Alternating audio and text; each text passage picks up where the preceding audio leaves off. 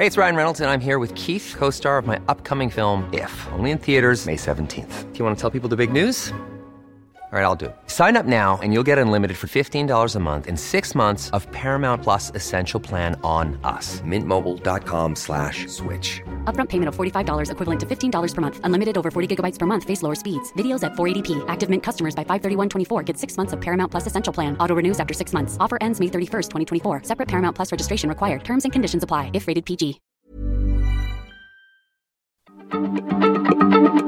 Heraldo Radio, la H se lee, se comparte, se ve y ahora también se escucha.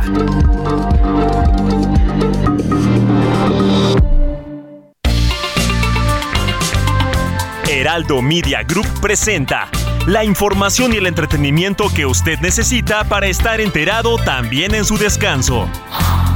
Alejandro Sánchez y el informativo Heraldo fin de semana.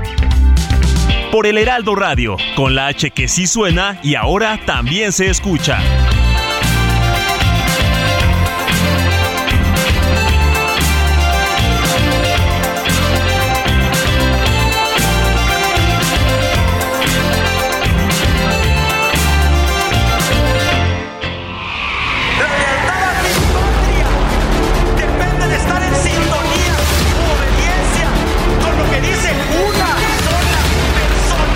No me ha interesado nunca el dinero.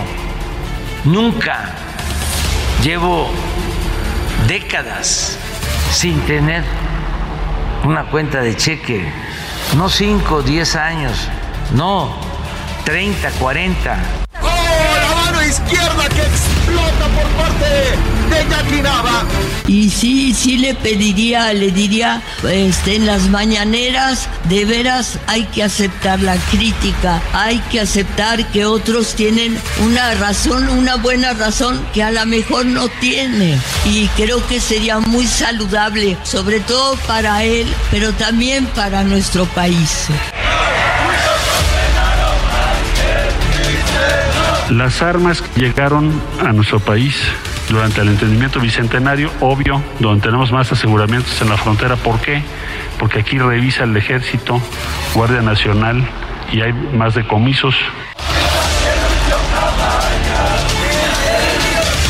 El miércoles de esta semana, esta Fiscalía General de Justicia pudo reunir a una madre con su hija, quienes estuvieron separadas durante 27 años.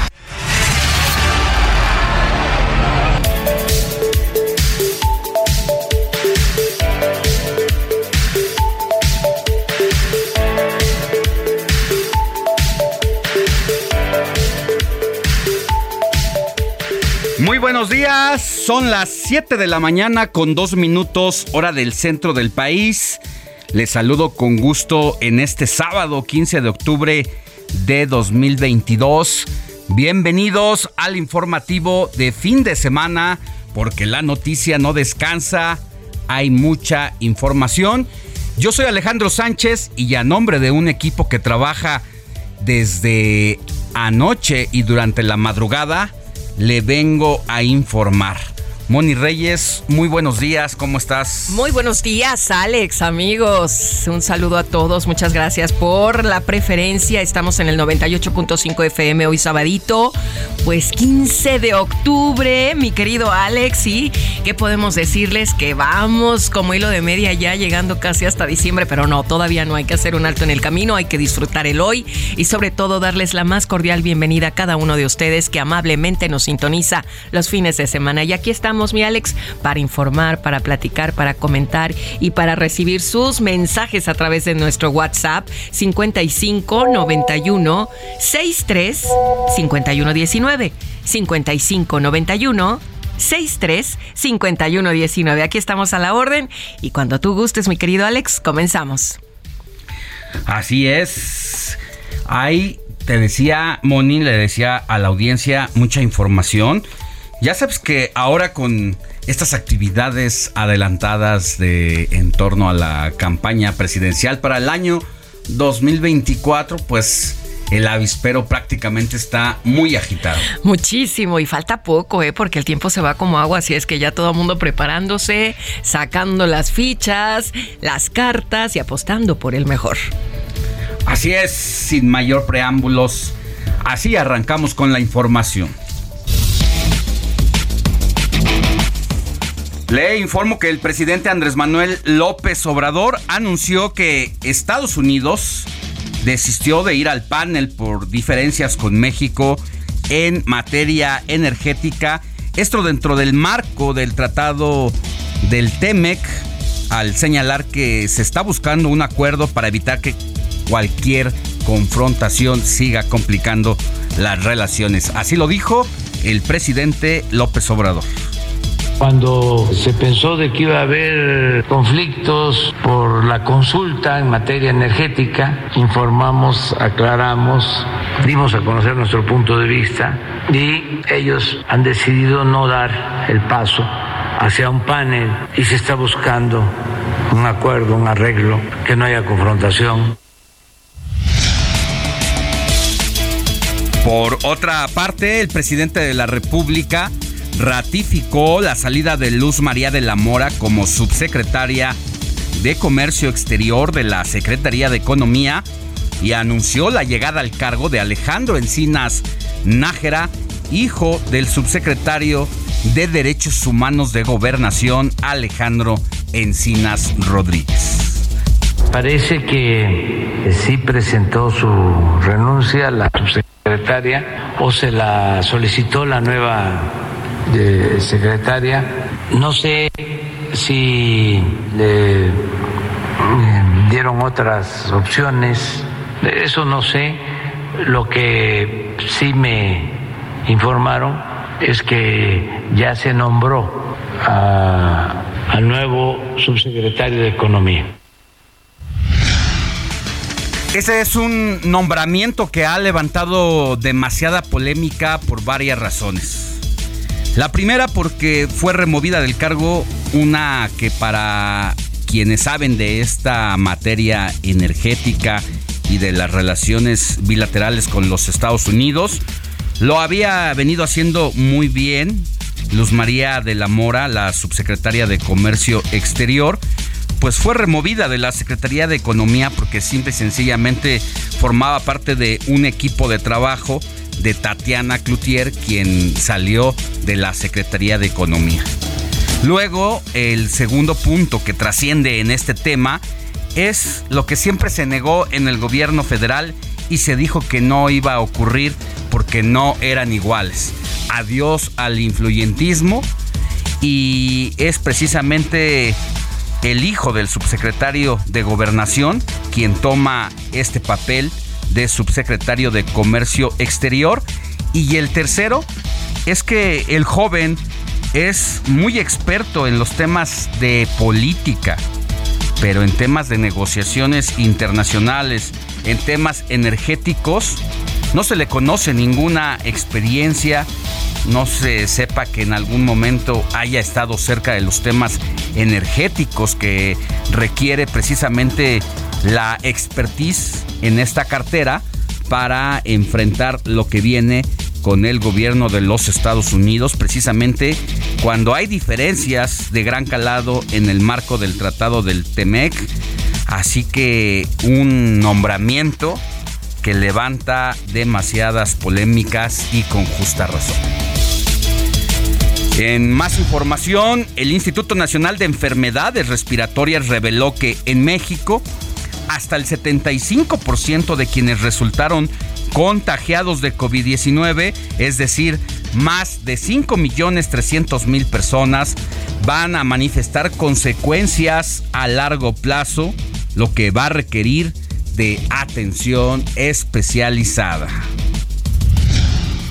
Y mire, siguen los problemas de intoxicación en decenas de alumnos de educación básica en Chiapas cada vez son más claras las pruebas de la injerencia de drogas en el caso de más de 176 alumnos de secundaria y de preparatoria también, pero las autoridades, a pesar de que ya van más de dos semanas, todavía no han esclarecido el caso y de las autoridades locales, empezando por el gobernador, ni sus luces para que salga ante la opinión pública a tratar con toda responsabilidad un tema como este que vaya que ha escandalizado a la opinión pública porque hemos visto imágenes donde los padres de familia, los maestros, incluso policías han tenido que cargar a los muchachos ante el desvanecimiento por la intoxicación de lo que a todas luces parece que es droga. Ayer el presidente de la República apenas le dedicó por primera vez tres minutos, ¿sí?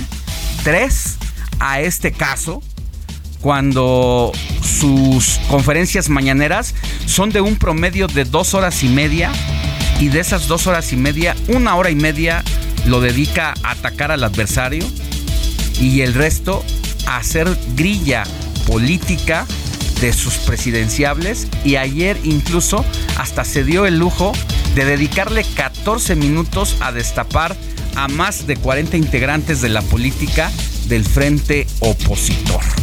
En esas manos estamos de los líderes políticos de este país, donde prácticamente deberíamos de poner un anuncio clasificado de se buscan autoridades competentes y responsables para atender de verdad los graves problemas que aquejan al país y no solamente para culpar del pasado a los anteriores gobiernos y estar pensando en quién va a ser el candidato presidencial para el año 2024. Por otra parte, una mujer falleció este viernes tras la intoxicación que sufrió junto con una veintena de personas que consumieron carne presuntamente en mal estado durante una fiesta de cumpleaños en el municipio de Las Margaritas. Esto también allá lamentablemente en Chiapas, que le está lloviendo sobre mojado a sus habitantes. La tormenta tropical Car ocasionó fuertes lluvias en el sureste mexicano. En seis estados cerraron puertos y habilitaron albergues como medida de precaución. Sin embargo, el Servicio Meteorológico Nacional informó que se degradó a depresión tropical durante las primeras horas de este sábado. Como parte de su gira de trabajo por la Ciudad de México, con motivo de su cuarto informe de labores, la jefa de gobierno Claudia Sheinbaum va a visitar y más bien visitó la alcaldía de Tláhuac donde reconoció que le deben una explicación a sus habitantes por el colapso en la línea 12 del metro. Hay que ser muy cara dura para después de lo pasado ir y ponerse ante los habitantes de Tláhuac para decir lo sentimos mucho, les debemos una explicación. Hay informes que se dieron a conocer incluso de una empresa que ellas mismas contrataron en donde los resultados arrojaron que gran parte de esta situación pues es por la incompetencia en la obra, sí, pero también por las irregularidades en torno al mantenimiento. Así que dice Claudia Sheinbaum que le debe una explicación a los habitantes de Tláhuac, pero que ahí se la dará para después, porque ahorita no la tiene. Y el gobernador de Jalisco, Enrique Alfaro, calificó de ociosa la lista de 42 presidenciables de la oposición presentada, ya se lo decía, por el presidente López Obrador y ya afirmó que el mandatario debería dedicar su tiempo en las conferencias mañaneras a otros temas que son de importancia, ¿sí? Como ya también se lo adelantaba, como el caso de los 177 alumnos que han consumido droga, que no se sabe cómo es que llegó a las escuelas de la educación básica y cómo es que los chicos la consumieron, porque se sabe que en la gran mayoría de los casos, eso sí, ocurrió de forma involuntaria, es decir, que no se dieron cuenta de si la bebieron, si comieron un dulce y en el dulce iba la droga y quién está detrás de todo esto y con qué fines. El juez octavo de distrito de Tamaulipas, Faustino Gutiérrez Pérez, otorgó una suspensión provisional al exgobernador de Tamaulipas, Francisco García Cabeza de Vaca, ante la orden de aprehensión en su contra por los delitos de delincuencia organizada y operaciones con recursos de procedencia ilícita. En información internacional, le cuento que el ministro de Interior de Turquía, Süleyman Soylu, informó que ascendió a 40 el número de fallecidos tras la explosión en una mina de carbón ocurrida este viernes en la región de Bartín, mientras que 11 mineros se encuentran aún hospitalizados, cinco de ellos en estado sumamente grave. El Departamento de la Defensa de Estados Unidos autorizó este viernes un nuevo paquete de 725 millones de dólares de ayuda militar para Ucrania en su lucha contra la invasión rusa, con lo que el total de donaciones de este país llegó a 18 mil 200 millones desde el inicio de la administración de Joe Biden. Los secuestros de menores en el país han sido uno de los principales temas de la semana, por lo que más adelante te daremos toda la información para evitar cómo puedan llevarse a los pequeños y estar muy alertas de esto que está ocurriendo. Y le cuento que en los espectáculos platicaremos con Rodrigo Vidal, actor de telenovelas que participó al lado de grandes figuras como Lucero, Laura León e Itati Cantoral. Probó también suerte como productor, ahora vive en Estados Unidos, en una visita que hizo recientemente a México, el día de ayer prácticamente, pudimos hablar con él y nos cuenta cuáles son los personajes que tiene pendientes de desarrollar porque no ha dejado la actuación y cuál de todos los que ha interpretado se ha llenado su alma, le ha llenado su alma actoral. Está entre un gay y entre un villano. ¿Cuál cree que sea? Bueno, aquí parte de la charla con Rodrigo Vidal. ¿Cuál es el personaje con el que se quedó ganas de hacer Rodrigo Vidal? Hay muchos, hay muchos, pero todavía yo le pido a Dios que me dé vida todavía para interpretarlo. Y como actor, mi Alex, sabes que no hay edad, bendito sea Dios, como el señor López Tarso, que tiene 96 y ahí está trepado en los escenarios. Ojalá que Dios me dé también esa salud y esa energía que tiene Don Nacho para de verdad poder seguir siendo personajes, no tan seguido como, como antes digo, pero sí cada tres, dos, tres añitos de, eh, regalarles algo lindo a nuestro público y continuar y eso que no pare, ¿no?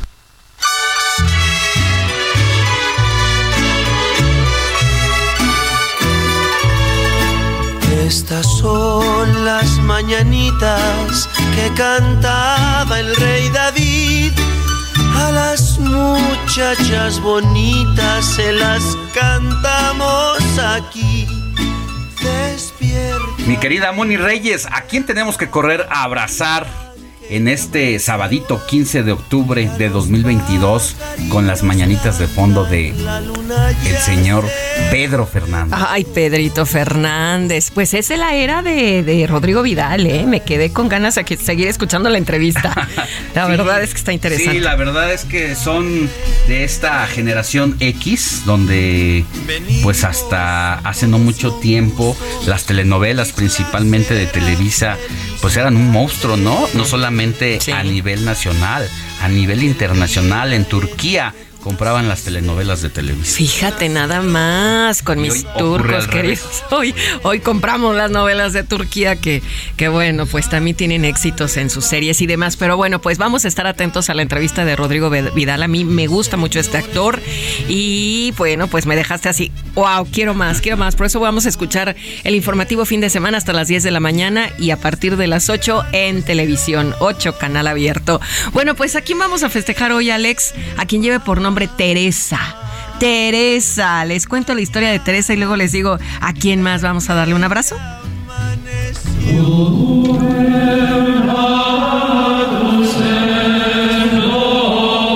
Santa Teresa de Jesús, a quien por su ciudad natal también se le conoce como Santa Teresa de Ávila, nació en el año 1515 en el seno de una familia numerosa, ya que eran nueve los hermanos que sus padres habían tenido antes de nacer la santa.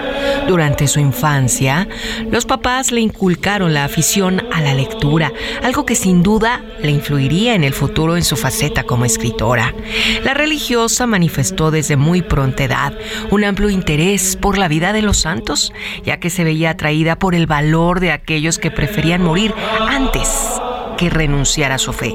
A la edad de 20 años, Santa Teresa ingresa en el Monasterio de la Encarnación, convento del que se ausenta durante dos años tras, tras caer enferma. En esta institución pasó muy buena parte de su vida como religiosa. La santa funda un total de 17 conventos en diversas provincias de España.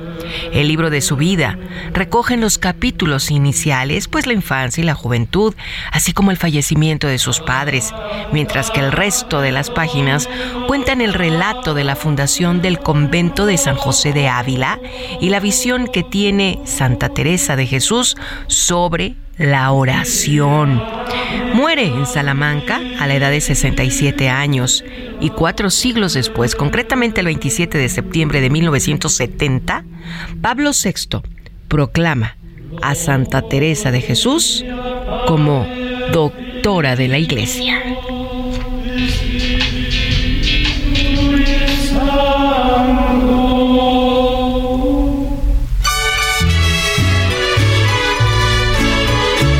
Es importante conocer la historia de quienes estamos festejando y felicitando en sus santos, mi querido Alex, como es el caso de, de, Santa Teresa.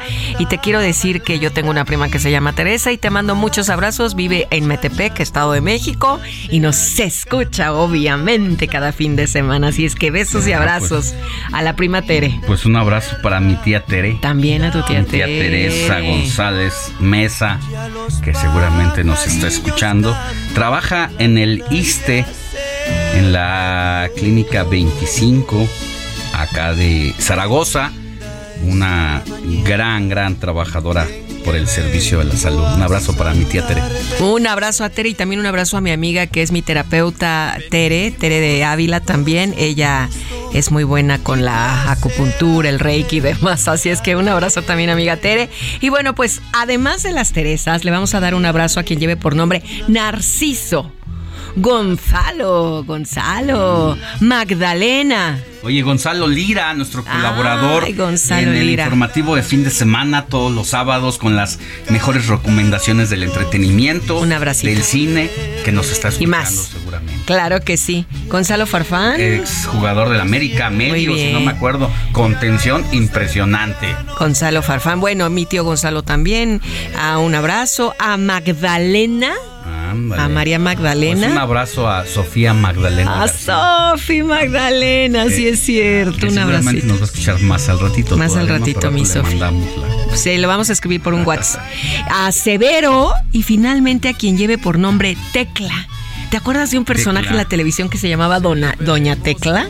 Sí. Bueno, pues ahí, ahí está el, el santo de Tecla. Bueno, yo tuve también un compañero que así se llama ¿Tecla? allá en el Excelsior, en el periódico de la Vida Nacional donde trabajamos antes, ahí seguramente sigue y para muchos también es un apellido, es Así cierto. es. Así que pues un abrazo para todos los que están de plácemes. ¿De plácemes se dice? De plácemes, claro, que están de manteles largos, como diría mi abuelita, esa es que tenía muchos refranes, ¿no? Entonces, un abrazo, Jorge Campos, dice nuestro productor Héctor Vieira, que hoy es su cumpleaños. Mira. A ese gran, gran. Al, eh, al Brody. Al Brody, Al Brody ese Campos. gran. Portero. Portero. Ajá. Portero delantero Y y, también- espectacular, ¿eh? Para muchos ha sido uno de los mejores sí. porteros que ha tenido este país. Era un espectáculo. Y una inspiración. Casi nunca se ve a un portero pues salir a dejar la Playera. camiseta, la sudadera para tomar la camiseta de centro delantero. Así que Y, y famoso por todo su su, Su vestimenta, sus colores tan- chillones. tan colores tan radiantes y en el, fuertes. en el mundo se acuerdan de, se acuerdan de él. Claro, de Jorge Yo no sé si lo hizo de manera intencional, pero de que dejó huella y que Dejó fue huella. parte de un marketing incluso, más allá de o como complemento a su gran genialidad para desplazarse, para moverse, para aventarse en la cancha, sobre todo en la portería, pues sí dejó, sí dejó huella. Y ahora buen comentarista, buen cronista, buen narrador. Bueno, Así es que- ahí, ahí tengo, mis, tengo mis gusta. dudas. No sé si Porque sea- es muy- muy No, pero conocedor No sé si sea bueno, pero es. No voy a opinar. Es, es conocedor. No voy a opinar, ok, ya me callo. Vamos a una pausa. Felicidades a y todos. regresamos con más. Va. Que no pande el cúnico. Recuerda que ya lo dice el viejo y conocido refrán. No hagas tempestad de buena cara. Le- La noticia no descansa. Usted necesita estar bien informado también el fin de semana. Esto es Informativo El Heraldo Fin de Semana. Regresamos.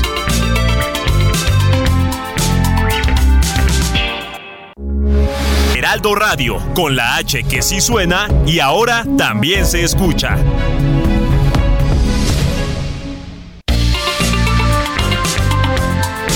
Siga en sintonía con la noticia. Alejandro Sánchez y el informativo Heraldo fin de semana. Continuamos.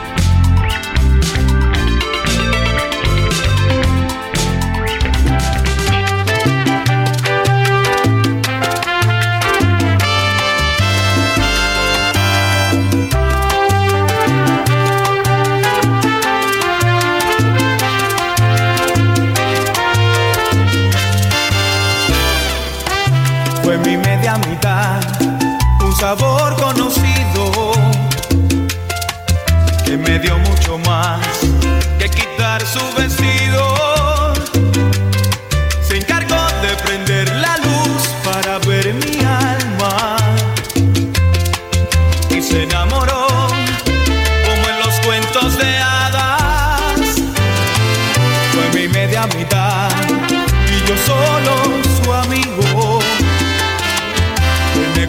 Pensar que esté todo perdido.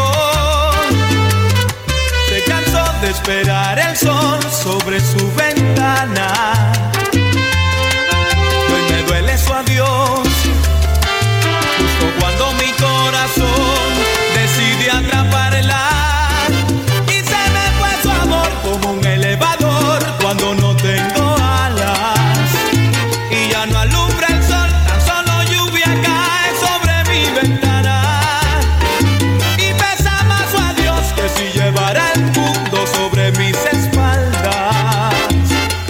Estamos de regreso en el informativo de fin de semana, 7 de la mañana con 32 minutos, hora del centro del país. Y estamos escuchando de fondo una rica salsa, mi querido Héctor Vieira. ¿Qué es y por qué? Así es, Alex Moni, amigos del auditorio, muy buen día. Pues como ya es una tradición aquí en el informativo de fin de semana, Alex Moni, pues abrimos con mucho sabor, sabor latino, con esta salsa, uno de los grandes temas yo creo que de todos los tiempos en este género. Y esto que estamos escuchando precisamente se titula Mi media mitad y es interpretado por el cantautor cubano Rey Ruiz. Este tema forma parte del álbum, es el tema principal del álbum del mismo nombre que fue lanzado el 25 de enero de 1994. ¿Y por qué lo estamos escuchando, Alex Moni?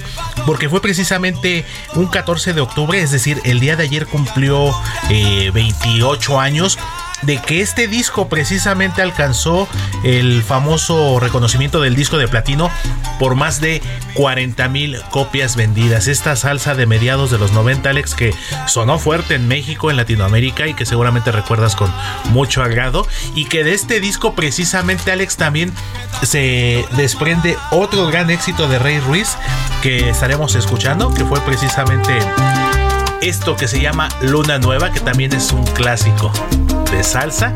Vamos a dejarlo tantito, Alex. A ver.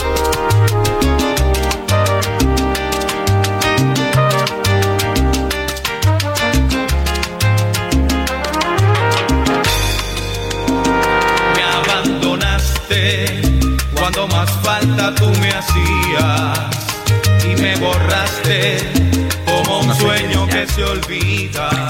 ayeres y ayeres, ¿verdad? Bastantes ayeres, mi querida Ajá. Moni, pero pues lo bueno nunca pasa de moda. No, claro, y la salsa Y perdura a pesar del tiempo. es para siempre, claro que sí. Ahí está, pues Rey Ruiz se consagró como uno de los ya clásicos de la salsa.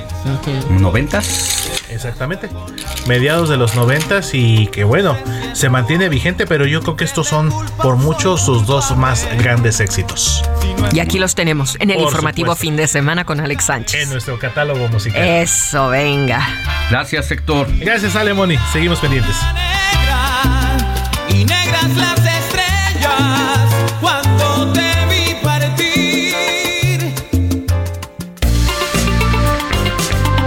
El informativo fin de semana también está en Twitter.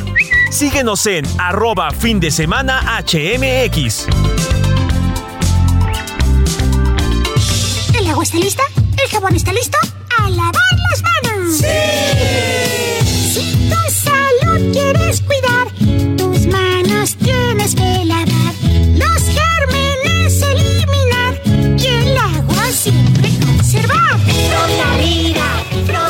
Ahora, Moni Reyes, esta canción de fondo que tiene que ver con el lavado de manos, pues es porque estamos eh, celebrando una fecha especial. Muy especial y desde antes, desde Plaza Sésamo, ya nos estaban inculcando el lavado de manos, Alex. Qué pandemia, qué COVID, qué nada. Es por higiene de toda la vida, de toda la humanidad. Y efectivamente, fíjate que un 15 de octubre del 2008, eh, la Organización Mundial de la Salud decreta el Día Mundial del Lavado de Manos. Esto es muy interesante porque es un hábito que debe ser parte de nuestra rutina diaria y a través del cual, pues mira, tiene muchos beneficios. Evitamos el contagio y propagación de muchas enfermedades, sobre todo en los pequeños, ¿o no? Sobre todo en los niños y bueno, también los adultos porque hay unos que no se lavan las manos, pero... Ni, ni cuando salen del baño. No, hombre, que es terrible eso. Cuando llegas del transporte público y entras a la casa y con las manos cochinas, ¿no? Sucias de A todo. ver, se decreta por la. Organización Mundial de la Salud Ajá. en el año 2008. 2008. Ajá. 12 años después vendría la pandemia, 2020.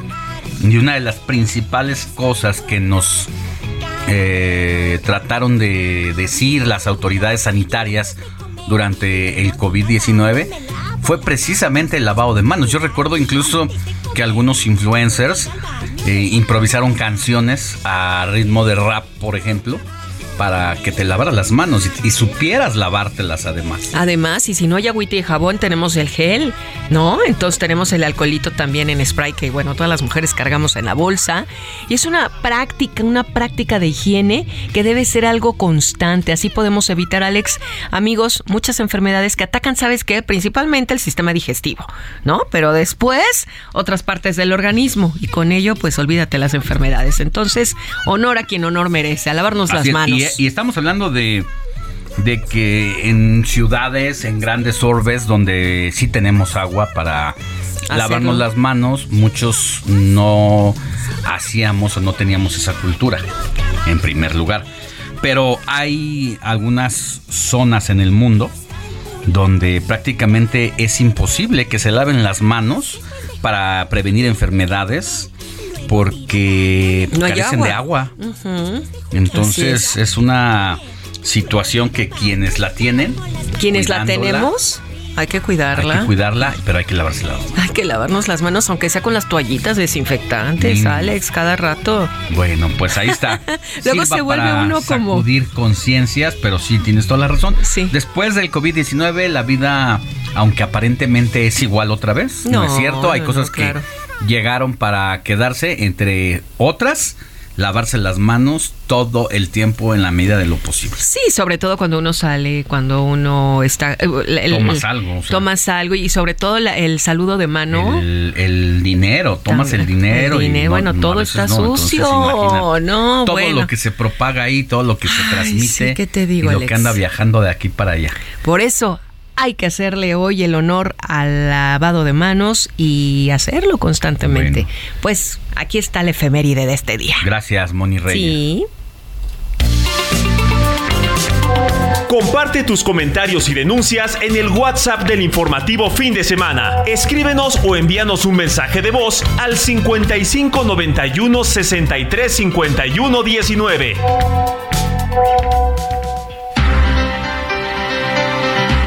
Siete de la mañana con 39 minutos, hora del centro del país. Mire, el gobierno de la Ciudad de México anunció que se va a mantener el uso de cubrebocas en distintos escenarios y adelantó que los partidos del Mundial de Fútbol se van a poder ver en la explanada del Monumento a la Revolución.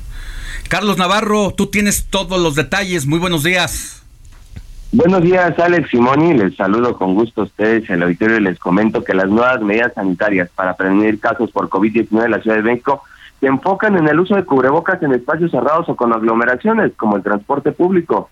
Tras la actualización de los lineamientos en la capital del país, la jefa de gobierno Claudia Sheinbaum recordó que esto es solo una sugerencia. Escuchemos.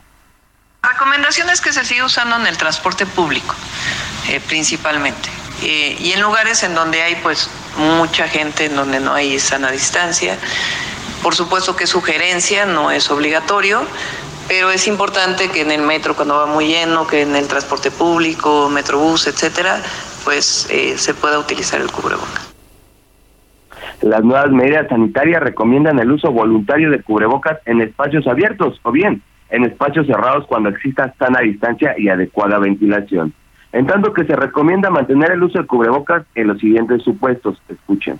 Espacios cerrados cuando no exista sana distancia o adecuada ventilación. En lugares de alta afluencia de personas como escuelas, transporte público u hospitales. Actividades o, o espectáculos públicos en espacios cerrados. También en personas mayores con enfermedades respiratorias o con patología crónica o inmunodepresión, así como sospechosas o confirmadas de COVID-19 y las que decidieron no vacunarse. Así es que se mantiene el uso de cubrebocas, la recomendación del uso de cubrebocas en algunos escenarios, como ya también les comentábamos. Y ya con Qatar a la vuelta de la esquina, el gobierno capitalino, en coordinación con empresarios, anunció que podrá verse en una pantalla de 200 metros cuadrados los 68 partidos del Mundial. Esto en la explanada del Monumento a la Revolución.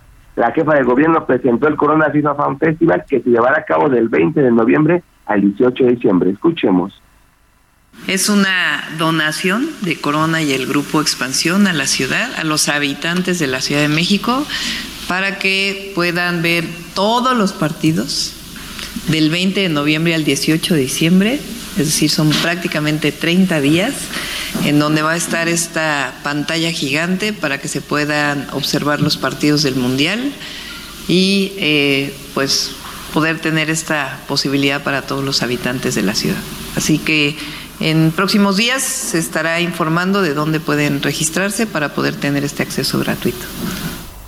Comentarle a nuestros radioescuchas que el acceso será totalmente gratuito. El único requisito será registrarse en el siguiente sitio que es fifafanfestival.mx.com. Repito, fifafanfestivalmx.com. Y nada más recordarles que el 22 de noviembre a las 10 horas se va a llevar a cabo el primer partido de México contra Polonia. El siguiente partido de México será el 26 de noviembre contra Argentina a las 13 horas y cierra la fase de grupos contra Arabia el 30 de noviembre a las 13 horas, así es que estar pendientes y si gustan verlo de manera gratuita en una pantalla de 200 metros, estará ahí en el Monumento a la Revolución. Alex Simoni, la información que les tengo. Gracias, gracias, Carlos Navarro. Muchas gracias, Carlos. Hasta luego, buenos días. Buen día. Pues ahí está la opción para que puedan ir a ver los partidos ahí a la, al Monumento, Al a la a Revolución. Moni, vas a ir a ver qué malos son. Escuchaba ayer decir algunos, van a ir a ver a perder a la selección. Ay, me choca que digan muchos, jugaron como nunca. Jugaron como siempre. No, Ah, perdieron jugaron como, como nunca y siempre. perdieron como siempre, eso Sí, y eso no me gusta. Hay que cambiar el chip, hay que darle vuelta a la energía. Pero algo bien importante que señala Carlos Navarro también, Alex, es el uso del cubrebocas. Hay razones para no dejar de hacerlo. Nos acercamos a la temporada invernal y eso, pues, nos tiene que beneficiar el seguirlo usando. Ya es criterio propio, pero en lo personal, yo Ahora- sí me lo pongo.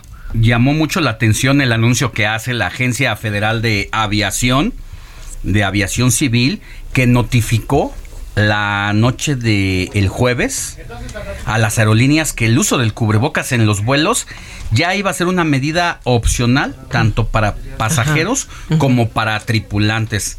Llama la atención porque precisamente los vuelos, el aeropuerto, espacios cerrados, era uno de los principales lugares de contagio. De contagio. Y no lo digo yo. Lo dicen los casos, los estudios mm, Sí, que se han médicos, hecho, claro. la ciencia. Y la investigación.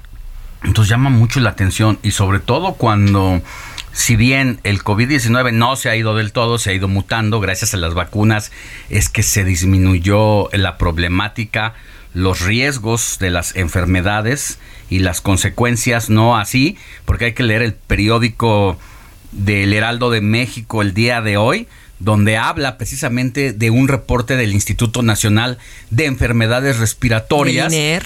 que dice de todas las consecuencias post-COVID precisamente por esa situación. Entonces, el hecho que todo mundo esté diciendo vaya al cubrebocas, yo no le veo sentido, no tiene razón de ser, cuando incluso el cubrebocas nos salvó de gripas que nos daban al año. De O la sea, influenza. De la influenza. Y ahora la influenza está regresando Por con supuesto. una carga ahí de... Viral, fuerte. Viral, bastante fuerte. Y yo no le veo sentido A dejar de usarlo. a dejar de usarlo. y sobre todo en estos no, espacios no. cerrados. Exhortamos a que, a que nos lo sigamos poniendo, sobre todo en lugares cerrados. Alex, ya, ya digo, es lo, lo menos que podemos hacer. En espacios abiertos, bueno, uno ya decidirá que a veces es conveniente tener buena ventilación, pero en espacios cerrados yo soy partidaria de ponérmelo.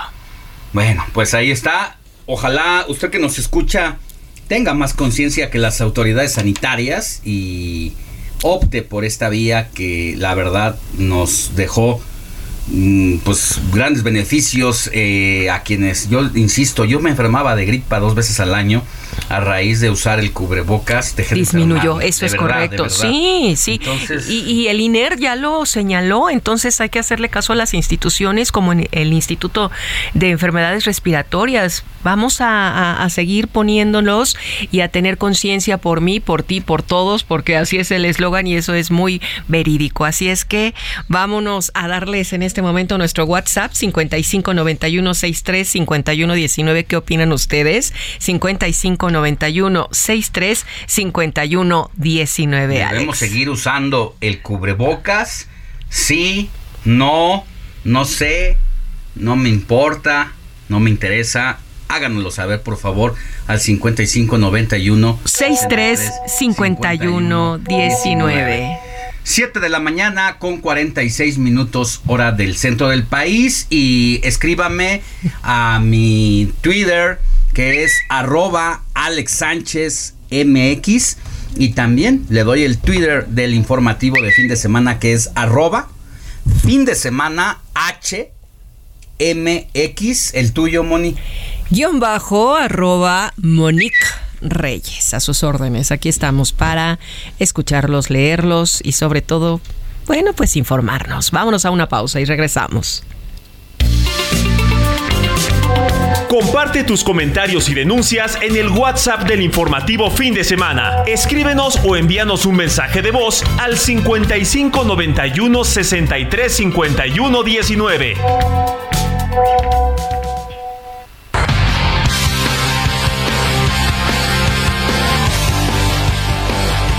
Es momento de lo más importante de la jornada deportiva de este fin de semana con mi querido Jorge Mile. George, ¿cómo estás? Muy buen día. Buen día, Alex. ¿Cómo andas? ¿Todo bien? Todo bien, contento. Ah, ya sé, ya sé, no, hombre, tú estás eh, en lo más alto, ¿no? Así es, así es. Oye, Mónica, ¿a quién le vas, Mónica? Yo, mi querido Jorge, ¿a quién le voy? ¿De quién? Del fútbol mexicano. Sí, sí, sí, pero ¿de, de cuál? equipo? ¿A cuál le vas? Ah, ¿a cuál le voy? ¿A Digo, cuál le vas? pues yo le voy toda la vida al Cruz Azul, mi querido Jorge. Falso. Toda la vida al Cruz Azul. No es falso, es verídico. Desde que tengo uso de razón, es el Cruz Azul. Y por mi papito lindo, al América. Pero soy más No, Cruz hombre, Azul. No, eso no existe. no se puede. Eso No se existe. puede. No, y no, por no, mi mamá, los Pumas. Eso o sea es que, políticamente incorrecto. que, que dicen que las mujeres no le podemos ir a tantos equipos. ¿verdad? No, Debe ser uno solo. Uno ya, ¿no? Las pasiones no se cambian. Nadie, nadie, nadie puede hacer eso. Muy bien. ¿Y tú, mi querido George, a quién le vas? A los Raiders, gracias a Dios. A Ah. los Raiders. Perfecto, perfecto. Anda en otros escenarios, mi querido Eh, George. anda en otro top. Sí, sí. Oye, oigan, la- las Chivas fueron las que dieron nota ayer que, que no hubo partidos de, de liguilla. Está prácticamente firmado el ex estrella del Real Madrid. También fue estrella de la selección española, por supuesto, Fernando Hierro. Este lunes estaría firmando como director deportivo de las Chivas Rayadas del Guadalajara. Vaya que han de haber sacado la chequera en todo lo alto allá en la Perla Tapatía para llevarse a esta joya. El nombre obviamente lo tiene, experiencia, claro que también, pero no conoce el fútbol mexicano y, además con este asterisco, ¿no? De que las Chivas únicamente juegan con mexicanos, me parece una tarea, eh, pues, poco probable, pero vamos a ver qué tanto la experiencia sirve del español en tierras mexicanas y jugando solo con mexicanos, algo que luce complicado sin tanta experiencia. Hoy se reanuda la liguilla y dos partidos en Monterrey, los Rayados reciben al Cruz Azul. Eh, después de ese empate a cero en el Azteca, no pudo la máquina anotar en casa, así que va por un cuasi milagro la máquina allá en el Cerro de la Silla, en el Azteca. A ver, Alex, ¿con quién jugarías tú si fueras director técnico del, del América? ¿Le darías descanso a algunos jugadores de primer equipo? Digo, está, está liquidada la serie, ¿no? 6-1 es imposible, o sea, de verdad casi imposible que, que el Puebla regrese, ¿no? ¿Tú qué harías, Alex? No, pues ya les doy salida, no arriesgo a mis jugadores de primer nivel, los mantengo allí en, en la banca, dejo, dejo una rotación para darle paso a las nuevas generaciones que se muestren en un partido de este tipo. Y Yo creo, yo creo que sería lo, lo, lo más indicado, ¿no? Porque también una lesión por ahí, un mal momento podría llegar. Necesario, ¿no? Sí, sí, sí, sobre todo necesario. Es muy complicado, ¿no? El América liquidó prácticamente esta serie en tres semanas, ganando seis por uno, una goleada impresionante frente al equipo del Puebla, que venía muy bien, pero eh, cayó. Eh, Empezó con un gol. Sí, empezaron ganando 1-0, pero circunstancial me parece el gol de del Puebla y después pues prácticamente sin respuesta, ¿no? Alguna, una goleada histórica la que se lleva encima el conjunto poblano y la confirmación de que el América anda eh, bien enchufado, bien conectado, eh, me parece un equipo bastante sólido en todas sus líneas y creo que eh, me parece que el Tano Ortiz hoy va a sentar a alguno de los jugadores eh, emblemáticos del conjunto de los Águilas porque tú decíamos está de verdad prácticamente liquidado esto. La selección nacional informó que Roberto Alvarado y Alexis Vega del Guadalajara, también Rodolfo Cota del Club León, Héctor Herrera del Houston Dynamo y Alfredo Talavera del conjunto de Juárez fueron convocados por el técnico de la selección nacional, ya están en el centro de alto rendimiento y estarán eh, empezando la primera eh, serie de concentración ya previa a la Copa del Mundo allá en Qatar 2022. Hoy se juega el clásico 74 entre los Pumas y el conjunto de Águilas Blancas, este clásico entre Universidad y Politécnico.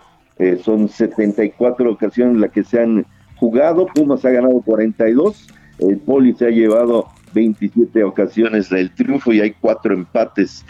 Así que es el deporte estudiantil por, por excelencia, el deporte eh, amateur que más llegó a los estadios y los dos equipos más emblemáticos en la Ciudad de México, ¿no? Eh, la verdad es que eh, antes de que llegara el fútbol a la televisión, el, fútbol americano en México era lo, más importante y hoy se juega un partido que debe ser muy bien jugado, los dos equipos andan bien y será ahí en Ciudad Universitaria, al ratito a las 11 de la mañana.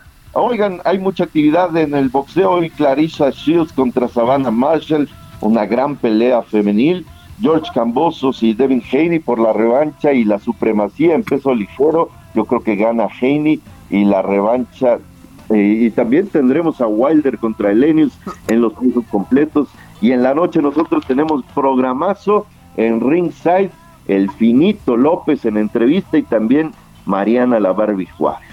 Bueno, pues ahí vamos a estar escuchando la entrevista del único boxeador que se ha retirado invicto aquí en México. Que tengas buen día, mi querido George, y te escuchamos esta noche en Ringside de 9 a 10 de la noche. Ahí los esperamos. Muchas gracias. Buen día, Moni. Buen día. Buenos días. Buen día.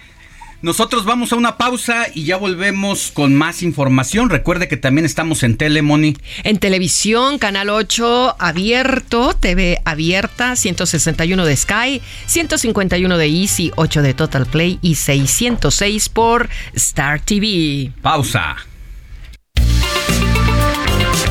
La noticia no descansa. Usted necesita estar bien informado también el fin de semana. Esto es Informativo El Heraldo Fin de Semana. Regresamos.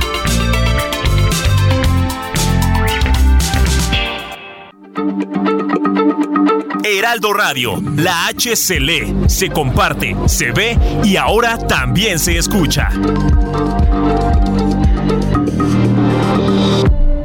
Pero autoridades no han esclarecido el caso. La tormenta tropical Carl ocasionó fuertes lluvias en el sureste mexicano. En seis estados cerraron puertos y habilitaron albergues como precaución. Le tendremos la charla con Rodrigo Vidal, uno de los rostros más conocidos en la televisión mexicana en los años 90. Nos revela las causas por las que salió de Televisa.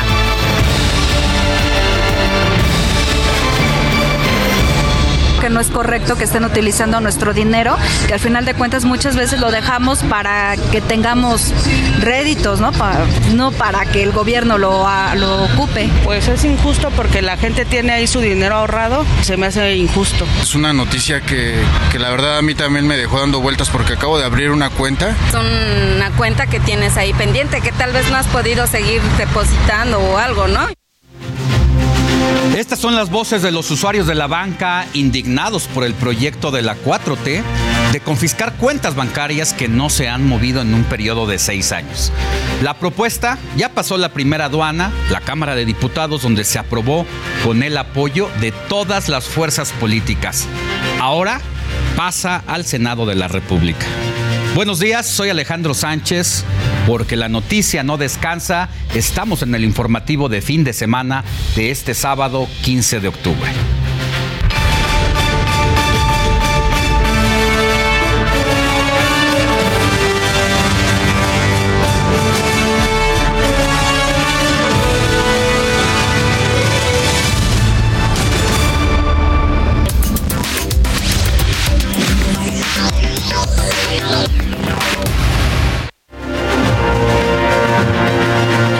Se espera que en el Senado se discuta la propuesta de Morena para llevarse el dinero de las cuentas que no han tenido movimientos durante seis años con la justificación de utilizarlo para temas de seguridad nacional. Sin embargo, hasta este momento no se ha especificado bien a bien en qué se va a gastar el dinero. Solo se dice que es para asuntos de seguridad, pero no se dice en qué específicamente y cuál va a ser la manera en que se van a fiscalizar estos recursos. Esto ha levantado un coro de voces que rechazan la ley. Y para hablar del tema tenemos en el estudio al contador Rolando Silva Briceño. Él es integrante de la Comisión Técnica de Seguridad Social del Colegio de Contadores Públicos aquí en la, en la Ciudad de México. Buenos días, ¿cómo está? ¿Cómo estás, Alejandro? Muchas Perfecto, gracias este lado. por haber venido con nosotros aquí en este sabadito. Un gusto. Muy temprano por muchas dudas que tiene la audiencia en torno a esta iniciativa. ¿Por dónde empezamos? ¿Qué le gustaría eh, decirnos un poco, hablar de montos y de cómo se maneja actualmente esa bolsa de recursos? Sí, mira, creo que es importante el, el contexto y focalizar bien lo que se está proponiendo como, como, como cambio, ¿no? Que, que por composición ¿no? de eh, parlamentaria es muy probable que lo, lo veamos convertido en ley. Actualmente lo que se considera como fondos eh, abandonados son estas cuentas que personas morales, personas físicas tienen dentro de las instituciones bancarias, instituciones de crédito y que dejan de tener movimientos por tres años. Si durante tres años no hay movimientos, y con movimientos nos referimos a retiros y depósitos, o sea, no se considera este cobro de comisiones, etcétera, si no hay un uso de retiro o eh, depósito, después de tres años, el banco tiene la obligación de buscar ¿no? al cuentaviente y notificarle la situación de esta cuenta que está siendo calificada como un recurso abandonado. Si después de este proceso, ¿no? pensemos de, hacer, de intentar hacer contacto con el cuentaviente, no se consigue, pasa a una cuenta, eh, una cuenta global de cada uno de los bancos en donde deja de ser sujeto a comisiones, y, pero también a intereses y rendimientos, y, únicamente tiene una suerte de actualización. Teniendo una especie de interés que es el equivalente a la inflación, como para que no pierda, pierda valor. Si después de estos tres años aún no hay el intento de recuperarlo, entonces los montos, las cuentas que tienen montos menores hoy en día a 300 salarios mínimos, que se va a modificar sí o, o sí, se tienen que eh, depositar, se tienen que ceder a favor de la beneficencia pública. Las cuentas que tienen un saldo mayor permanecen en las instituciones de, de crédito. No son exactamente parte de su patrimonio, pero tienen algún beneficio de no el remanente, sino de las cuentas grandes. A ver, es que las cosas en su justa dimensión es muy importante el contexto que nos ofrece, porque a bote pronto escandaliza a la opinión pública que digan el gobierno va a confiscar cuentas que ya no se manejen. Pero en realidad esas cuentas que no reclama el usuario de la banca o sus familiares de quienes abrieron esa cuenta, al final de cuentas se van a ir con un destinatario que no es el de los beneficiarios directos, como la familia o la persona que quizá falleció. Sí. y, y dice, se va a, una, a un fondo global, en este caso, como está actualmente. Actualmente. Entiendo que parte de esos recursos es para dar créditos. Es decir, se generan ganancias. que quién lo tiene, quién, quién, quién cuida y protege actualmente esos, esos recursos que, mire, si le va- ¿cuánto se, vamos a ver esto, cuánto se puede llegar a recaudar? De acuerdo con la Comisión Nacional Bancaria y de Valores, los recursos oscilan entre 10 mil y 75 mil millones de pesos. Es decir, si tomamos la última cifra, se trata de poco más de la tercera parte del gasto que el gobierno planea ejercer en 2003 para las secretarías de la Defensa Nacional, Marina, la Secretaría de Seguridad y Protección Ciudadana y la Guardia Nacional. Pues a, a este año se van a destinar 250 mil millones de pesos. Sí, un tanto por ciento. Entonces, vale la maneja ese dinero actualmente? Vale, vale- vale la pena dimensionar. Estamos hablando de una cantidad aproximada, porque digo, Sí, ahí hay sí, temas sí. de secreto bancario. Eh, se presume que hay hoy 10 mil millones de pesos y que con el paso del tiempo, una cantidad eh, de 75 millones aproximada caería en este supuesto. No es que hoy estén, es que eventualmente se convertirían en recursos olvidados, ¿no? si es que no se reclamaran. El punto con, con- con esto, Alejandro, me parece que, que es aclarar dos cosas. Uno, esto ya sucedía. O sea, esto tiene una modificación, me parece que en 2008 se modificó y en 2014 se hizo una primera entrega de estos recursos, en donde las cuentas, pensemos con saldos eh, para números muy redondos, con menos de 50 mil pesos, corrían esta suerte, tres años eh, pasaban a esta cuenta en donde dejaban de ser susceptibles de comisiones y después se, no diría donado, ¿no? se traspasaban a la beneficencia pública. Eh, esto ha pasado todo el tiempo y no se está modificando, o sea, no se está pretendiendo modificar. Perdón, otra cosita que vale la pena destacar. Se pasa cierto, hasta cierto tope de recursos la beneficencia pública. ¿Qué es la beneficencia pública? Casas de asistencia social como orfanatos, lugares donde viven ancianos? Tiene que ver con la, con la salud y son eh, órganos descentralizados. ¿no? Ok. Esa es la primera. Eh, las, cuentas chiquitas se han ido ahí y se seguirán yendo ahí. ¿Y, quién determina si se ejercen bien? Nadie. No se puede ejercer, eh, auditar esa, el uso de esos recursos. Sí, se tiene que, las instituciones bancarias tienen que reportar la cantidad de dinero que se estaría traspasando y es la beneficencia pública de esta institución quien los esparce. Y obviamente estas instituciones están sujetas a las reglas normales de, verificación. Es complicado y yo entiendo que, cause suspicacia porque no estamos hablando de un tema tan preciso como un impuesto. Es imposible saber cuánto dinero hay. cuánto dinero hay porque hay un tema de secreto bancario. No sé si hay mil o dicho todo este contexto que era importantísimo porque no teníamos idea hasta ahora que ha sido tema de coyuntura y de la agenda nacional es. el gobierno dice, bueno, pues entonces van a cambiar las formas y van a cambiar los destinatarios de esos recursos. Ya no se verán las cuentas globales del banco para que el banco dé créditos y de alguna manera, pues el banco pues, se lleva la lana, porque ah, si a ti te dan un crédito hipotecario, si a ti te dan un crédito hipotecario, eh, los intereses que pagas por el crédito hipotecario y hay de ti donde no pagues porque te cuesta un ojo de la cara. Entonces ahora el gobierno dice, bueno, la lana ya no se va a ir para allá. Venga para las instituciones, tenemos un problema de inseguridad y hay que comprar armas, hay que comprar chalecos y hay que capacitar policías. Así es. Entonces, lo que cambiaría de destino es eh, no, el excedente, sino, la, sino las cuentas que son más representativas, las cuentas que tienen más de 50 mil pesos. Esas anteriormente, y lo dices perfecto, se quedaban dentro de la institución financiera y el dinero, igual que el amor, cuando no se está haciendo más pequeño, se está haciendo más grande. ¿no?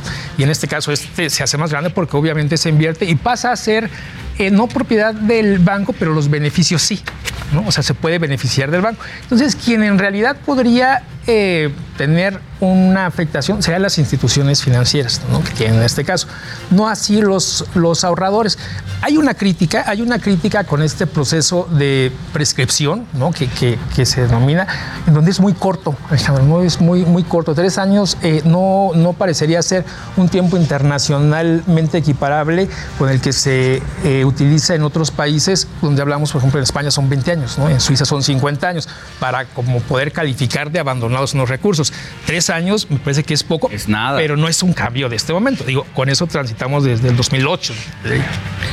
Ahora, este gobierno dice, son a partir de esta ley, ¿van a ser seis años o tres? Son tres años para que se califiquen actualmente, y siguen siendo igual, o sea, eso no se modifica. Tres años para que se califiquen como mostrencos, como, como olvidados, y se tengan que pasar a la cuenta concentradora en donde ya no se lo pueden consumir las comisiones por manejo de cuenta. Se tiene que quedar ya actualizado esperando que alguien lo reclame. Ahora, habría que ver cuál es el comportamiento de los usuarios de la banca, de lo que se sabe poco precisamente por el secreto bancario. ¿Cuántas personas del total de usuarios que hay en la banca, ahí sería lo interesante, ver que en México no toman en cuenta su cuenta en tres años? Es frecuente, es frecuente, hay varios casos. Uno es la muerte, ¿no? Que aquí me parece que debería haber un proceso para cruzar con el registro civil, ¿no? Antes de iniciar alguna situación. No, no lo hay, no, lo hay. Ese dinero más bien se espera, ¿no? A que, a que, a que prescriba. Eh, y se da esto en algunos casos, podemos estar pensando, a lo mejor tú tienes 15 mil pesos y los tienes guardados para una emergencia. Y tres años es un tiempo que se va. Sí, porque a lo mejor quiero que esa cuenta se use para que mi hija de 8 años, cuando llegue a la edad de los 18, pueda usarlo para la universidad y que genere intereses, ¿no? Así es, así es. Vamos a, a ver esto, mire, principales motivos de expropiación. La Conducep establece que una cuenta se considera inactiva cuando en el transcurso de tres años, como lo decía usted contador, no ha tenido movimiento por depósitos o retiros.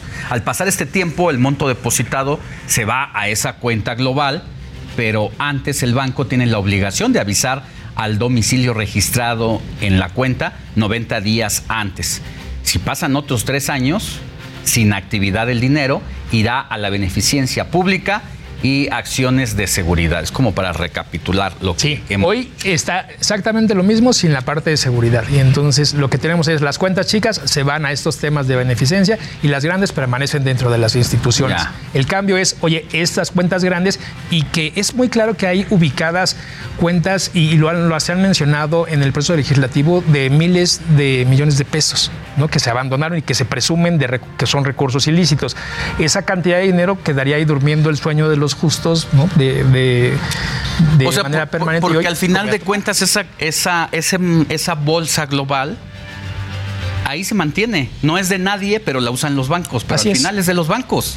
Pues el beneficio es de ellos, ¿no? Seamos eh, sinceros. Quien se beneficia de eso es el banco. Nombre a las cosas. Ah, o esa- sea, es así. es- parece como si estuviera en la nube de la información ahí que es de no sí es que es en la nube, pero esa lluvia cae dentro Entonces, de mi cosecha. Yo en lo personal no veo mal la posibilidad de que el destino cambie de los recursos a que en lugar de que los banqueros se queden con el dinero y lo manejen con intereses, que sea el gobierno el que jale esa lana para las necesidades de la nación. Ahora, lo que aquí está bien, ya sé que esa ya no es su cancha, pero que sería interesante es que al momento de jalar ese dinero de la bolsa global de los bancos, es decir, quitárselos a los bancos, que supiéramos los ciudadanos realmente en qué se ejerce cada peso y cómo.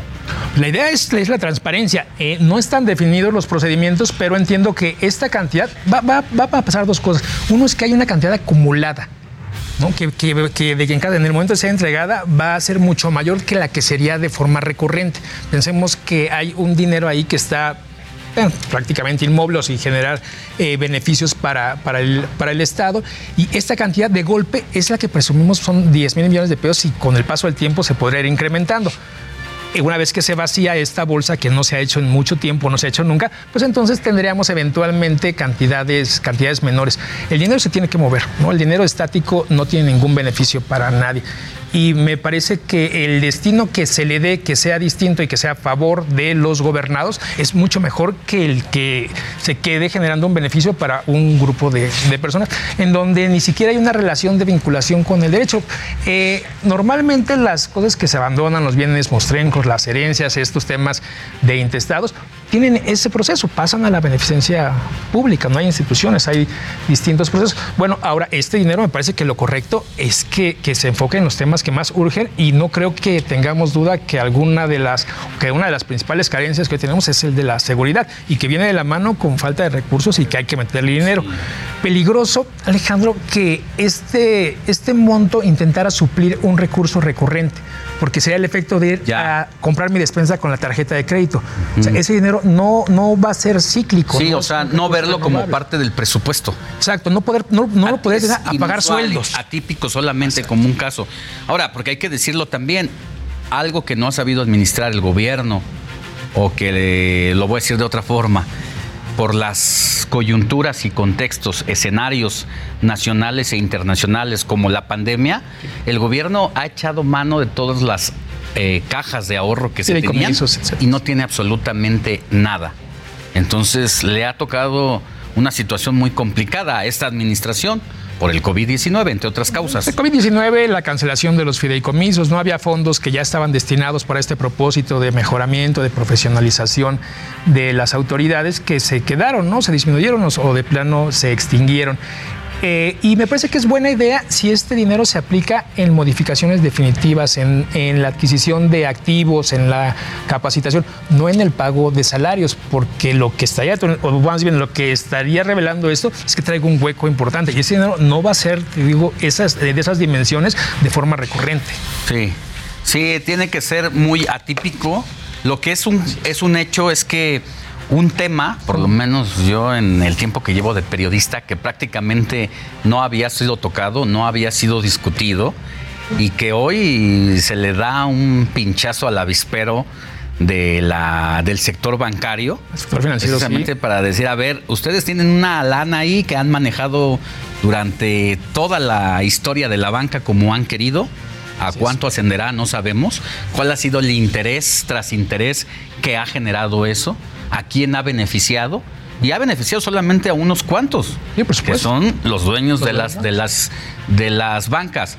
Por eso es interesante eh, todo este contexto que nos ofrece para que la audiencia, pues no solamente se deje ir con el tema escándalo eh, de decir van a confiscar las cuentas.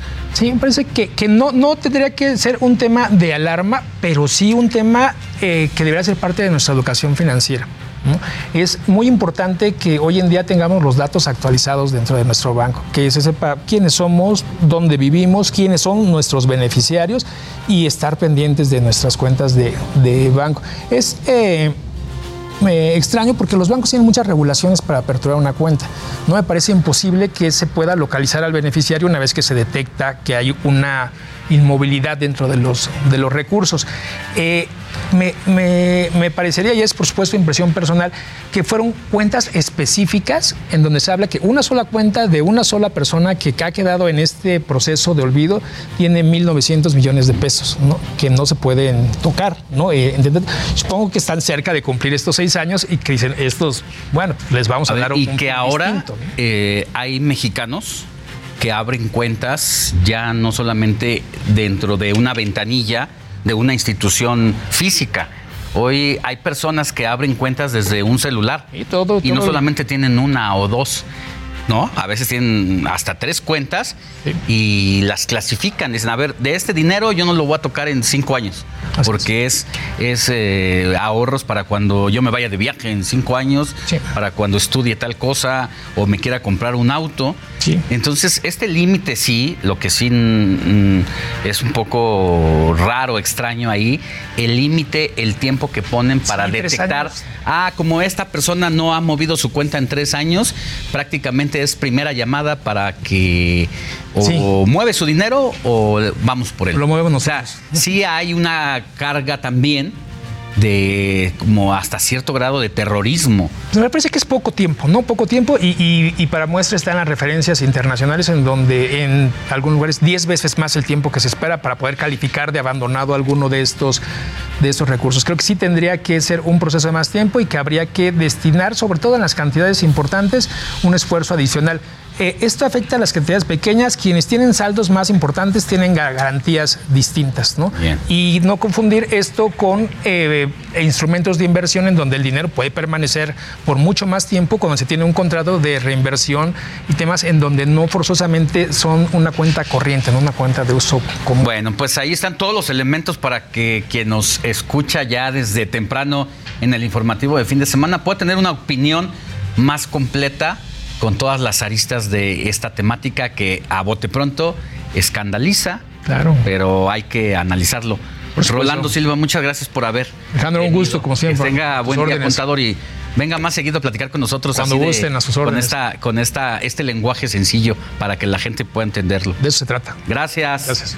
Mire, por cierto, ¿sabía que el Banco de México alertó sobre la circulación de billetes de 50 pesos falsos?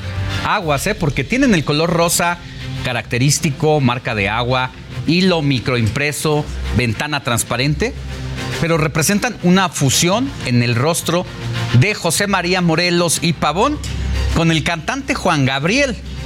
Así que cuidado para que no caiga en sus manos estos billetes con la figura del intérprete de No tengo dinero. Y en más información, ¿sabe cuánto gana una persona que vende tamales? Pues gana más, eso sí, que un profesional en México. Sin duda es un trabajo que requiere su esfuerzo y horas de preparación, pero lo que está mal es que no haya buen futuro para los profesionistas, porque aún con el aumento del 22% del sueldo, el más grande en 40 años, los profesionistas apenas ganan un promedio de 11 mil pesos al mes. Esto de acuerdo con el reporte de tendencias actuales del empleo realizado por el Observatorio Laboral. En tanto, vendedores de tamales y quesadillas, por ejemplo, de la Alameda de la Ciudad de México, tienen un ingreso de 3 mil pesos en un solo día. Échele lápiz y compárelo respecto a un ingeniero, un arquitecto, un psicólogo, no se diga un doctor. Y vamos hasta Iztacalco con mi compañero Alan Rodríguez, quien precisamente se encuentra en la Feria del Tamal y Yelatole. ¿Cómo estás? Muy buenos días, Alan.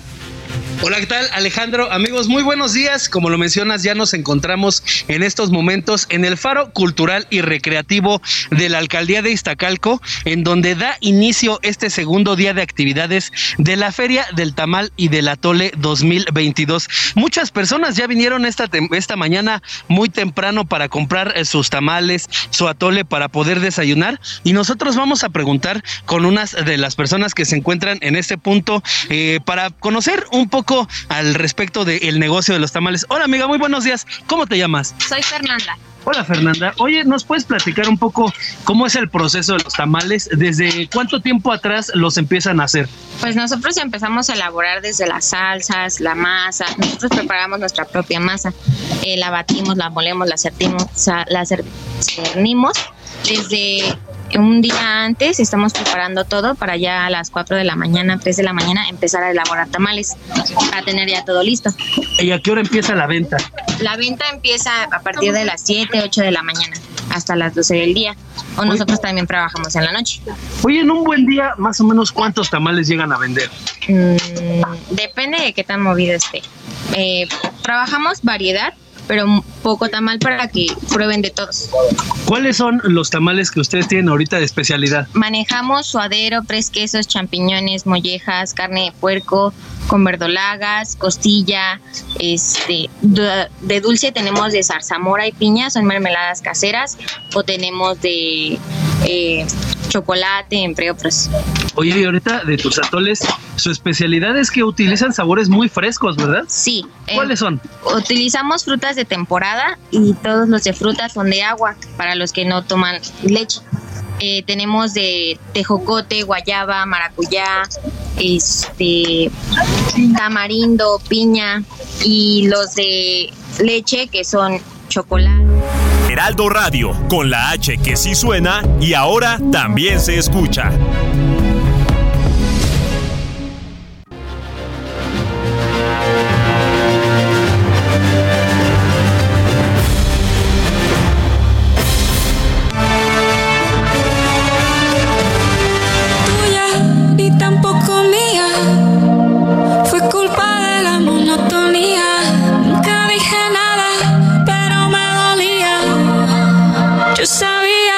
Pasaría. Fue culpa tuya, ni tampoco mía.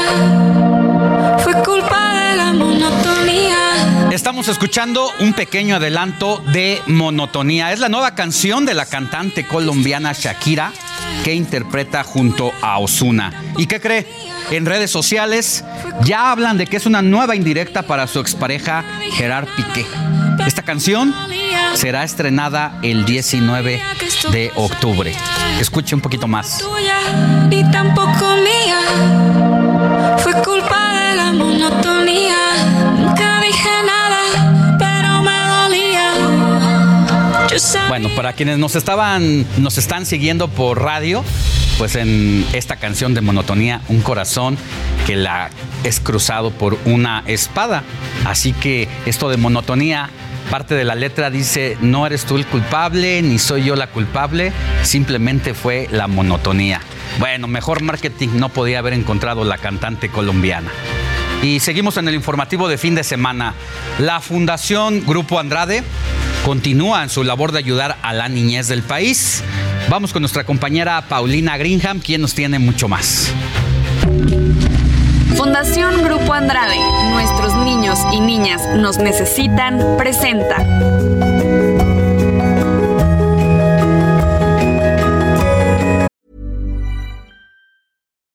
Millions of people have lost weight with personalized plans from Noom, like Evan, who can't stand salads and still lost 50 pounds. Salads, generally, for most people, are the easy button, right? For me, that wasn't an option. I never really was a salad guy. That's just not who I am. But Noom worked for me. Get your personalized plan today at Noom.com. Real Noom user compensated to provide their story. In four weeks, the typical Noom user can expect to lose one to two pounds per week. Individual results may vary. Tu causa, mi causa. Hola a todos y a todas, qué padre que estén otra vez aquí con nosotros, ya lo saben, este es sábado en el que vamos a conocer cosas muy interesantes. Gracias por acompañarnos en esta nueva emisión de Tu causa, mi causa, donde vamos a platicar a fondo del maravilloso trabajo que Fundación Grupo Andrade hace por la niñez mexicana. El día de hoy nos acompaña Cecilia Morales Garduño, que es directora general de Florecer Casa Hogar AC, para platicarnos más acerca de esta institución que ha ayudado a niñas y a niños en desventaja social desde hace 15 años. Ceci, qué gusto tenerte aquí y que nos puedas contar qué es lo que están haciendo. ¿Cómo estás? Muy bien, muy bien, muchas gracias, Pau. Estos, aquí estamos para dar a conocer pues la labor de Florecer y por supuesto el apoyo de Grupo Andrade. Me encanta lo que hace Florecer. Mira, primero cuéntanos un poco cómo surge Florecer. Pues mira, pues surge de la convicción y experiencia de un grupo de, de amigas que habíamos transitado varios años por instituciones similares y conocíamos pues muy bien la problemática de niños y niñas en desventaja social y quisimos pues este, fundar alguna que tuviera pues los mejores elementos para garantizar los derechos de estos niños y niñas que estaban vulnerados. Ese es el objetivo principal, ¿no? Garant- garantizar los derechos de los niños y niñas que vulnerados, eh, ¿de qué manera, Ceci? Pues porque su contorno social o económico pues no les permite tener acceso a la educación, a la salud, a la nutrición, a una vivienda este, digna, a la recreación, etcétera. Hasta el cuidado, ¿no? Porque de repente los padres tienen que trabajar. Así es. ¿no? Y entonces, como no los pueden llevar a la escuela justamente porque pues no hay eh, el dinero suficiente para llevarlos a la escuela, son niños que muchas veces se tienen que quedar pues en casa encerrados o en las calles. Así es, así es. Sus familias pues buscan el apoyo de instituciones como Florecer, pues para garantizar que están siendo cuidados y atendidos mientras ellos pueden estar pues laborando en sus espacios de trabajo. Hoy hay 30 niños y niñas en esta casa. La capacidad de Florecer es para 30 niños y niñas y adolescentes, porque la filosofía los lleva no hasta determinada edad, sino hasta que sean autosuficientes en diferentes ámbitos de su vida. Que eso es súper interesante porque casi siempre los niños o las niñas tienen que salir a determinada edad de las casas para darle pues paso a los otros chiquitos que vienen también en esta situación. Y pues cuando salen de estos lugares, de estas instituciones, a veces no tienen a dónde ir. Y entonces ustedes lo que hacen es cuando seas autosuficiente sales de florecer. Y cuántos niños han atendido aproximadamente en estos 15 años. A los, a- casi 500 niños y niñas y adolescentes han transitado en Florecer desde que se fundó. Te vuelve su familia, tú y las amigas que están haciéndolo, así ¿no? es, así es. Y bueno, todo el equipo de las educadoras principalmente, que son las que están ahí 24 horas del día, tienen horarios así pues extensos y todos los apoyos que llegan a lo largo de la semana y de los ciclos escolares a colaborar. Porque eso hacen en Florecer, no se quedan los niños toda la semana, van de... ¿Cómo es? De domingo a Ellos viernes. llegan el domingo en la noche, los entrega su familiar con quien viven y se van el viernes por la tarde. Eh, a lo largo de la semana, pues van a la escuela, tienen un programa de educación extraescolar para favorecer su desarrollo humano, su desarrollo socioemocional, la actividad física, la actividad recreativa, en fin, un programa integral que se trabaja con ellos de manera constante. En muchas cosas de las que hacen ustedes, yo he visto la frase de hoy despierto, hoy florezco. Así es. ¿Qué significa para es. ustedes esta frase tan bonita que para mí tiene mucho sentido sí. desde el despertar, ¿no? Sí, sí, sí, sí. Pues mira, el nombre de florecer pues tiene que ver con la naturaleza y con el cuidado que luego le damos a, a una plantita, ¿no? Entonces Sí. los niños son pues, las personas y en especial los niños y las niñas pues somos así, ¿no? Creceremos y floreceremos en este caso pues con el cuidado y atención, amor, cariño y todo lo que se requiere para florecer pues cada día. Y despertar también, ¿no? Como en esta conciencia de tienes esta oportunidad de estar en un lugar donde tienes educación, donde ustedes les dan todo ese amor y entonces ahora pues florece con todo lo que tienes adentro y darles esa seguridad de que son seres valiosísimos, Esa ¿no? parte es fundamental, es fundamental el, el que se reconozcan como seres capaces de, de un sinfín de cosas, ¿no? Porque sí, a veces se sienten un poco minados Claro. cuando están pues alejados de la familia, en las condiciones que a veces este, pues les toca enfrentar, pero ahí tenemos el enfoque de resiliencia. Nos miramos sus potencialidades, potencialidades más que sus carencias. Oye, y dime una cosa, porque bueno, evidentemente veo que, sus día, que su día a día pues es estar con ellos, lo que nos contabas ahorita, alimentación, educación, juegos, recreación, y también eh, pues encuentran en los otros niños una familia, me imagino, ¿no? Se van, obviamente saben que no son, que no son familia, pero se hacen una familia, viven todos juntos, ¿no? Sí, parte de nuestra filosofía es que somos una familia, toda la comunidad, en donde niños y niñas, además de sus hermanos y hermanas biológicas, porque nuestra institución es mixta, pues se convierte en parte de su familia. ¿De qué manera, Ceci, ha visto florecer, eh, se ha visto beneficiada con el apoyo de Grupo Andrade? Bueno, pues es fundamental. Eh, tenemos dos años, con- bueno, más bien que Andrade nos ha apoyado. Y el año pasado fue para la escuela en casa con la pandemia, bueno, básico, ¿no? Tuvimos que cambiar muchas cosas de florecer, hacernos de equipos de cómputo, personal que manejara la tecnología para que los niños pudieran tener sus clases en- a distancia. Entonces ese apoyo que Andrade este, nos dio, que lo enfocamos a, a la escuela en florecer, pues fue básico. En esta ocasión lo estamos concentrando en el tema de la nutrición y la alimentación, que bueno, pues es, es vital como necesidad humana para funcionar, ¿no? Entonces Andrade ha sido pues eh, enriquecedor y una alianza importante para el desarrollo de Florecer. ¿Cuáles han sido los más grandes logros, Ceci, de ustedes? Lo que han aprendido además con, Florecer y con todos estos niños y familias que han llegado a ustedes. Pues mira, reafirmar que cada niño y niña es único en sus necesidades, en su personalidad, en lo que requiere que se les atienda, este, identificar muy bien sus potencialidades para justamente lograr esta autosuficiencia que buscamos. Em, pues el aprendizaje cada niño nos lo da día con día. Y me imagino que eso, pues es que todos los días aprendemos de los demás y luego más estando en un lugar en donde sabes que estos chiquitos vulnerables lo que están buscando es ese, pues ese amor, ese apapacho, ese cuidado y ese fortalecimiento de la parte emocional, que es lo que decíamos ahorita, ¿no? Esta seguridad que ofrece el amor y, y el cuidado de los demás hacia los niños, que creo que eso es lo que tendríamos que recalcar todos los días en esta cápsula y saber que el primer derecho de todos los niños es ser amados. Y a mí me gustaría preguntarte cómo pueden acercarse a ustedes las personas que están interesadas en cooperar, en ser voluntarios, cómo podemos unirnos a florecer, Ceci. Claro, bueno, pues este, difundiendo nuestra institución, tenemos página de Facebook, Florecer Casa Hogar, tenemos nuestra página web, Florecer Casa Hogar igual, estamos ubicados en la colonia este, Alfonso 13, Pablo Veronés 89, ahí nos pueden encontrar las 24 horas del día, por supuesto, nuestro teléfono es 56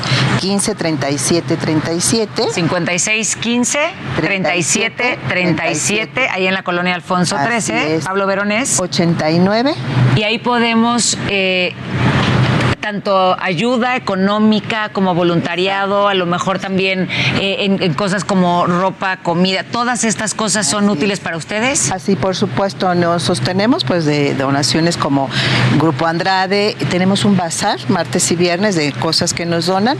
Lo que es útil para la casa y los niños y las niñas se queda ahí y lo demás lo ponemos a, a la venta. Entonces ahí van a ver la puerta abierta todos los martes y los viernes de 9 a 1 para venta de bazar, donaciones en este en especie de otro tipo de, de cosas que sean útiles, voluntariado por supuesto, también colaboramos con universidades para practicantes de servicio social y practicantes de con el TEC, con la UNAM.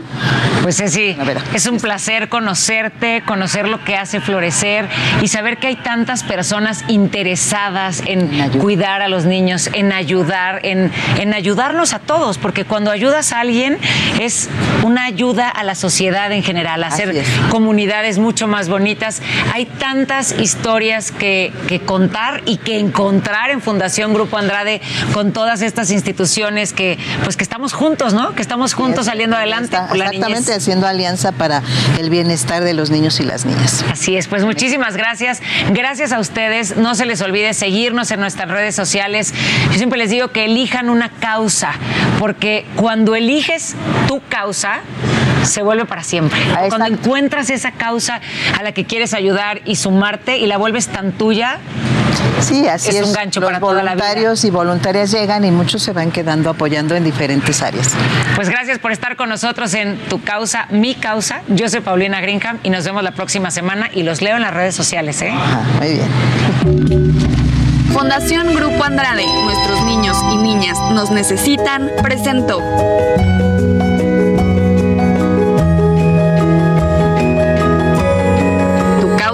Mi causa.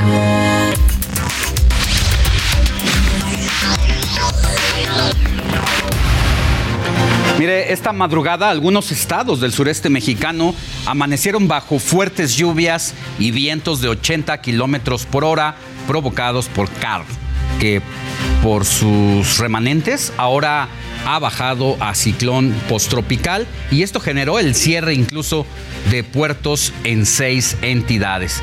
Precisamente vamos con nuestros corresponsales de Tabasco, Campeche y Veracruz para que nos cuenten cómo ha impactado Carl.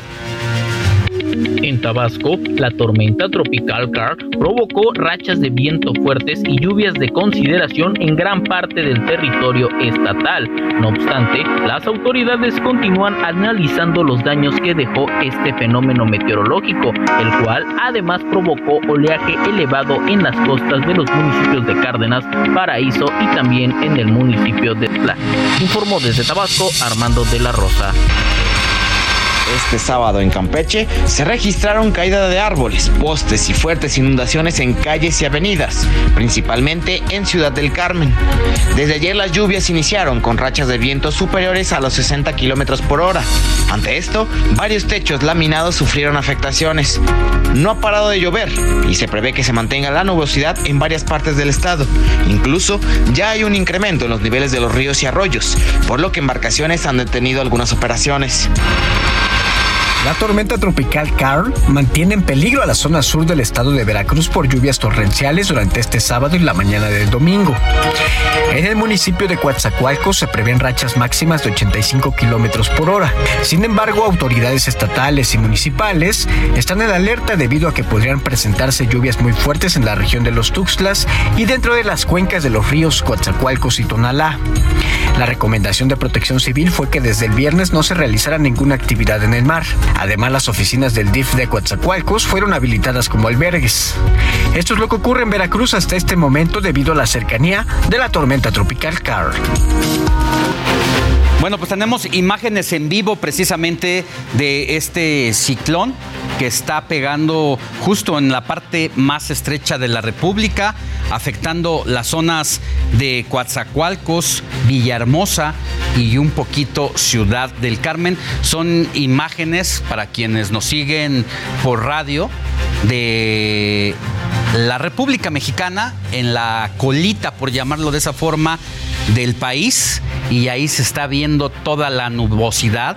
Es como si girara un remolino en torno a esta tormenta que se ha degradado ya a, ciclón Car y estará lloviendo, eso sí, que para que saque los paraguas y nos escucha o nos ve allá al sur del país.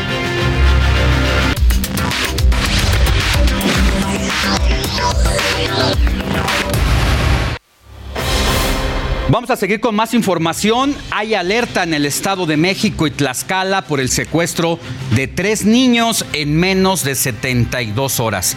Israel Morales nos tiene los detalles.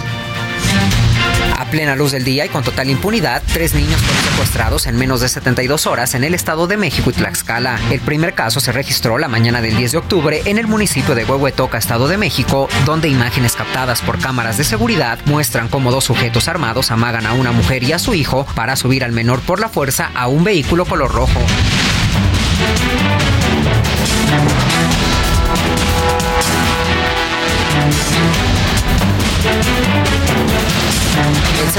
Se reportó la mañana del 11 de octubre en Nezahualcóyotl, Estado de México, donde el niño Santiago N de 10 años de edad fue sustraído cuando caminaba junto a su madre rumbo a su escuela.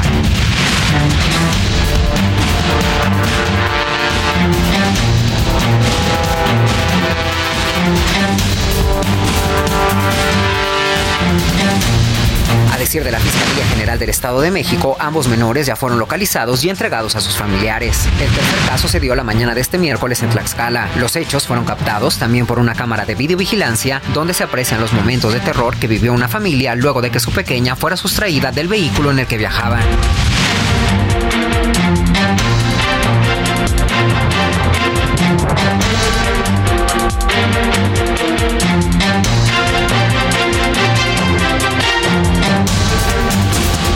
Autoridades locales de Tlaxcala iniciaron una carpeta de investigación contra quienes resulten responsables, pues presuntamente los hechos se cometieron entre familiares. Israel Morales, Heraldo Televisión. Hay que cuidar a los menores de edad, no soltarlos para nada. Eh, a veces uno está en las tiendas departamentales, eh, en, en el mercado, en los tianguis, y a veces se distrae uno comprando cosas, pues este sea un llamado de atención para los padres de familia, para que no suelten a sus hijos por nada del mundo. Y sobre el caso del niño secuestrado en Huehuetoca, Estado de México, pues ya las autoridades confirmaron que se detuvieron a siete personas. Esto de acuerdo con el subsecretario de Seguridad, Ricardo Mejía, los delincuentes pedían 4 millones de pesos por la liberación del menor. Es decir, estamos hablando de una banda de secuestradores que su objetivo principal eran los menores. Informamos también de la detención el día de ayer de siete presuntos secuestradores y el rescate de un menor en el municipio de Huehuetoca, en el Estado de México.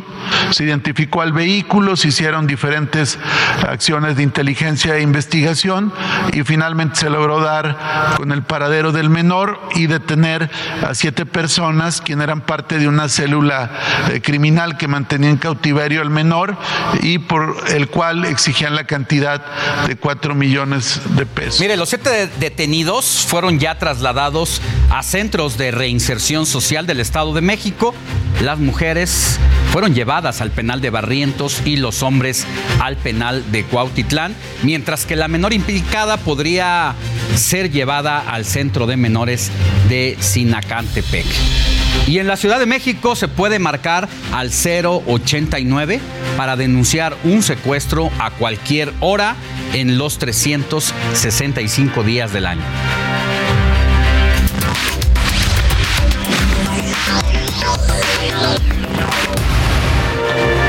Y desafortunadamente tenemos que seguir con temas de menores de edad, pero en este caso nos vamos hasta Chiapas, donde al menos 176 se han intoxicado en las últimas tres semanas en planteles escolares de aquella entidad. Sí, en los salones de clases se han sido intoxicados al parecer por droga. Pero mire, el primer caso ocurrió en Tapachula el pasado 23 de septiembre, donde 36 estudiantes resultaron afectados. Ahí mismo, siete jóvenes tuvieron que ser atendidos, mientras que en Bochil 110 alumnos también fueron intoxicados. El cuarto caso se volvió nuevamente a dar en Ch- Tapachula y por último en Tuxtla Gutiérrez. Cuatro muchachos también presentaron síntomas. En Bochil, Chiapas, aún permanecen cuatro menores internados, mientras que familiares interpusieron al menos 51 denuncias ya ante la fiscalía debido a que todavía no hay diagnósticos sobre las causas de esa intoxicación. Jenny Pascasio, corresponsal en Chiapas, tiene todos los detalles de lo que está sucediendo allá. Jenny, muy buenos días. ¿Cómo están las cosas por allá? ¿Qué tal? Buenos días. Cuatro siguen hospitalizados en el General Zona 2 del Seguro Social de la capital de Chiapas. Luego de una semana, los adolescentes no han podido regresar a su vida normal debido a las secuelas que aún presentan, tales como dolores de cabeza, mareos, presión alta, debilidad, dolor muscular, entre otros. Hasta ahora son 51 denuncias que las familias de estos adolescentes han presentado ante la Fiscalía General del Estado, pues dicen llegarán hasta las últimas consecuencias, ya que hasta ahora no conocen ni el diagnóstico médico de sus hijos. El pasado jueves 13 de octubre, la Fiscalía inició nuevamente con la realización de pruebas toxicológicas que serán integradas a la carpeta de investigación junto a las pruebas que se realizaron previamente con resultados negativos a drogas. Es la información por el momento. Buenos días.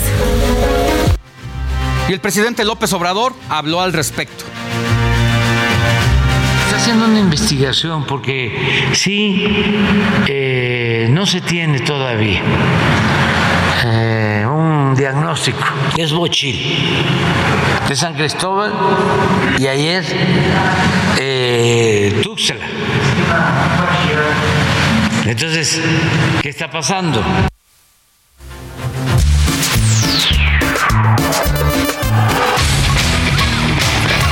Contra las cuerdas por Alejandro Sánchez. Y bueno, después de ver estas historias, se buscan líderes políticos que se hagan responsables de los graves problemas que azotan al país. Horas y horas le dedican al día desde las 7 de la mañana y hasta dormir a golpearse o a sus campañas adelantadas para las elecciones de 2024. Y el combate a la pobreza, los rezagos sociales, la inseguridad, la distribución de droga en las escuelas públicas de educación básica. Dicen nuestras autoridades que sí hacen, que sí trabajan, pero los números, los casos cotidianos nos, revelan simplemente que no pueden con el paquete o que la estrategia está siendo equivocada. Las drogas entraron a los salones de clases y los chicos se están cayendo contaminados por las sustancias tóxicas. Unos llegan en brazos de sus padres o maestros a los hospitales. En Chiapas ya son 177 casos en las últimas dos semanas y se busca a las autoridades locales para que aclaren qué es lo que está pasando allá, cómo y qué sustancias están ingiriendo los menores y los adolescentes. ¿Quién los está matando?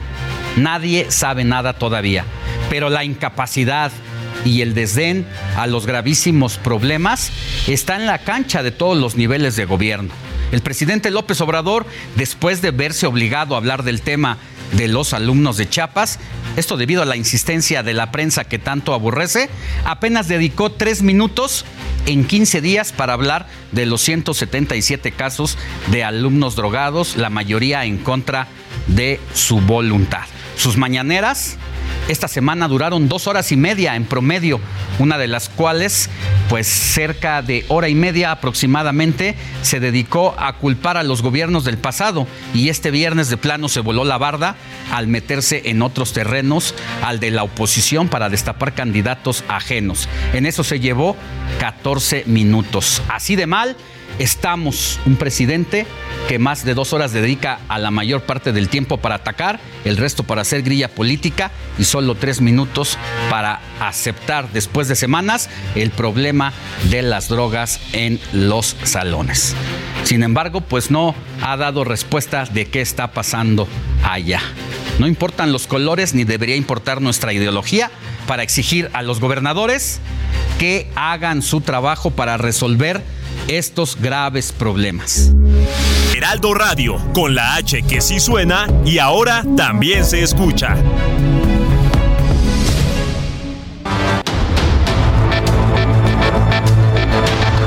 Resumen informativo por tierra con Crimea. El presidente ruso Vladimir Putin descartó nuevos bombardeos en Ucrania, así como ampliar la movilización de tropas en ese país, luego de los ataques lanzados hace unos días. El ingreso de Ucrania a la Organización del Tratado del Atlántico Norte provocaría la Tercera Guerra Mundial. Así lo aseguró el subsecretario del Consejo de Seguridad de Rusia. Afirmó que los miembros de la OTAN comprenden que el ingreso de Ucrania sería suicida. Su parte, el gobierno de Ucrania hizo un llamado al Comité Internacional de la Cruz Roja y solicitó su intervención inmediata en el campo de prisioneros de guerra en Olenivka. El objetivo, examinar la situación de los reclusos ucranianos. El Fondo Monetario Internacional llamó a Rusia a poner fin a la guerra en Ucrania. La presidenta del Comité de la Identidad calificó el conflicto como el principal factor que causa la inflación y la ralentización de la economía mundial. En Brasil, Apple recibió una multa multimillonaria por vender su iPhone sin cargador. La decisión fue de un juez de Sao Paulo, quien además afirmó que la empresa tendrá que entregarle a los consumidores que compren cualquier modelo de la manzanita adaptadores con el voltaje necesario para garantizar un buen desempeño. Google admitió la red social de Donald Trump, Truth Social, en Play Store. La app del expresidente de Estados Unidos ocupa el puesto 89 de las descargas en la categoría de redes sociales.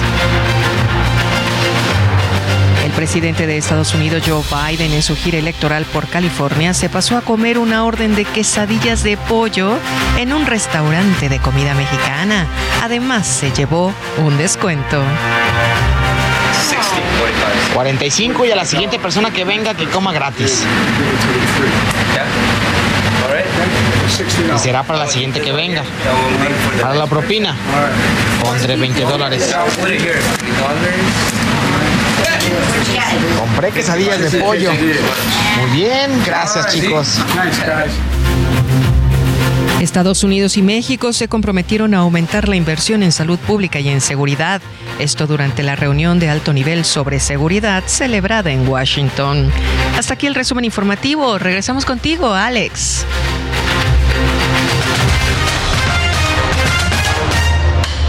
Deportes. Gracias, Moni Reyes. Vamos a los deportes. En unas horas se llevará a cabo el clásico estudiantil del fútbol americano entre México y los Pumas allá de la CEU y Águilas Blancas en el Estadio Olímpico de Ciudad Universitaria. Será el aniversario 70 de esta rivalidad que se reanuda en el Pedregal tras una pausa debido a la pandemia de COVID-19. Y ahora pasamos a un deporte alterno. Se trata del torneo FIP Platinum de pádel que se lleva a cabo en el centro libanés. Toda la información la tiene nuestro compañero Damián Martínez.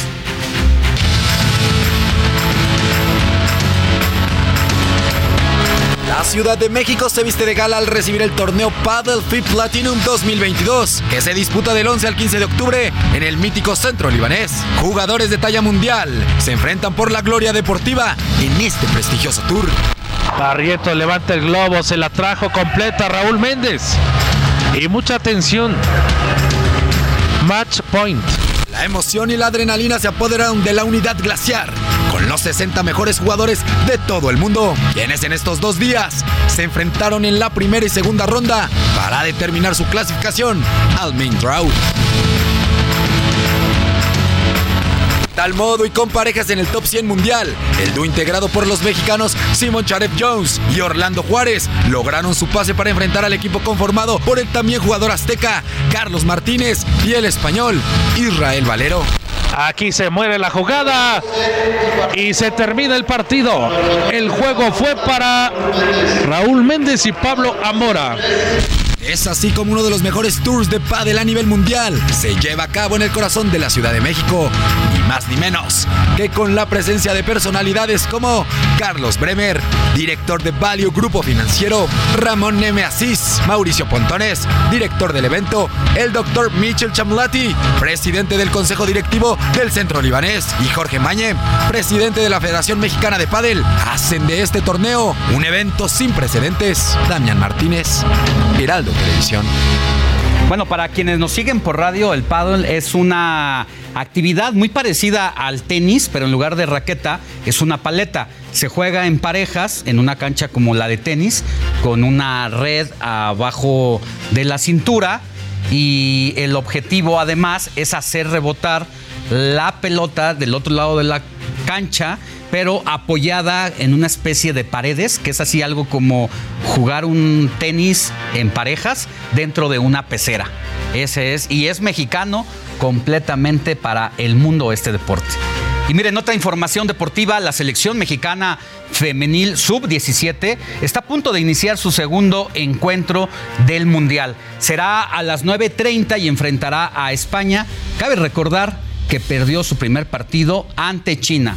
Y el trofeo de la Copa del Mundo en estos momentos se encuentra en cielo y tierra mexicana para continuar su gira por los 32 países que participarán en el Mundial de Qatar.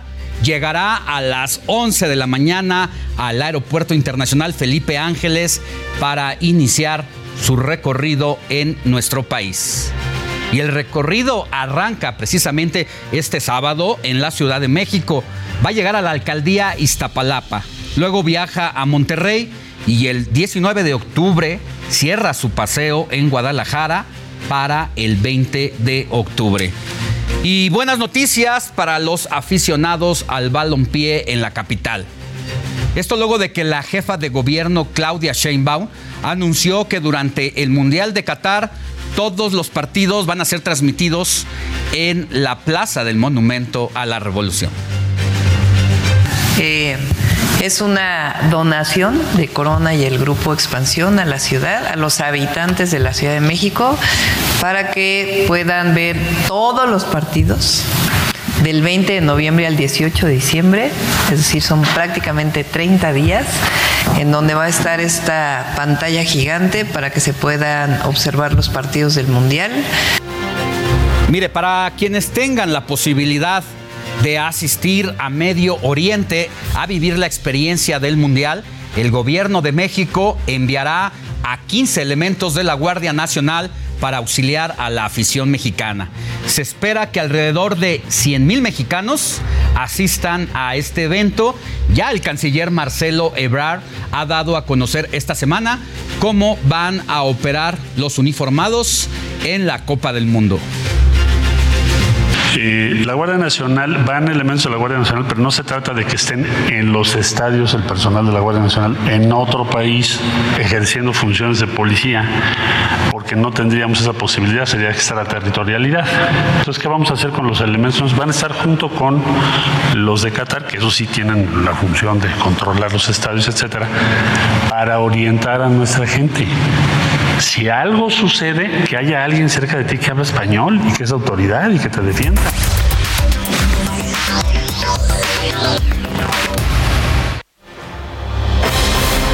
Vámonos a más información nacional. Le cuento que el Congreso de la Unión aprobó esta semana la iniciativa de extender las tareas del ejército en las calles hasta el año 2028. Ahora esta tendrá que debatirse en los congresos locales. Por cierto, Oaxaca se convirtió ya en el primer estado en avalar este proyecto. Pero escuche al coordinador de los diputados de Morena, Ignacio Mier, quien exhorta a los congresos locales a aprobar la reforma constitucional para que la Guardia Nacional pueda consolidarse como una fuerza policial.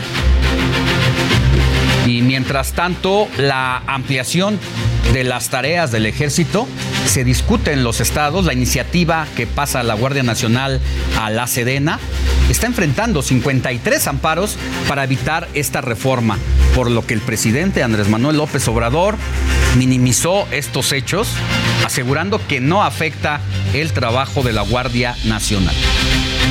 Hay como 30 o 50, 53 amparos. Ya esto está como el aeropuerto de Felipe Ángeles o como el tren Maya.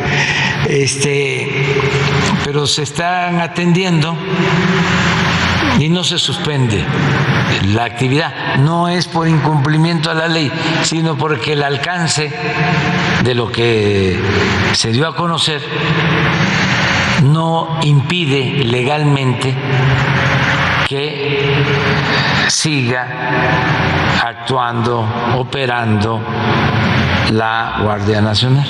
Bueno, pues parece que lleva jiribilla esta sentencia del presidente cuando dice se parece a lo que está pasando en el tren Maya y lo que pasó en el aeropuerto, donde algunos jueces trataron de impedir que se realizaran esos proyectos. Sin embargo, el gobierno federal terminó saliéndose con la suya. Y durante el gobierno de López Obrador, jueces federales se han encargado de poner freno a proyectos y reformas de la 4T, como el plan piloto de la CEP, que fue suspendido por tiempo indefinido declararon como inconstitucional el decreto presidencial que prohíbe la circulación y comercialización de los vapeadores en el país. Han ordenado también restaurar el programa de escuelas de tiempo completo que se canceló a inicios de 2022.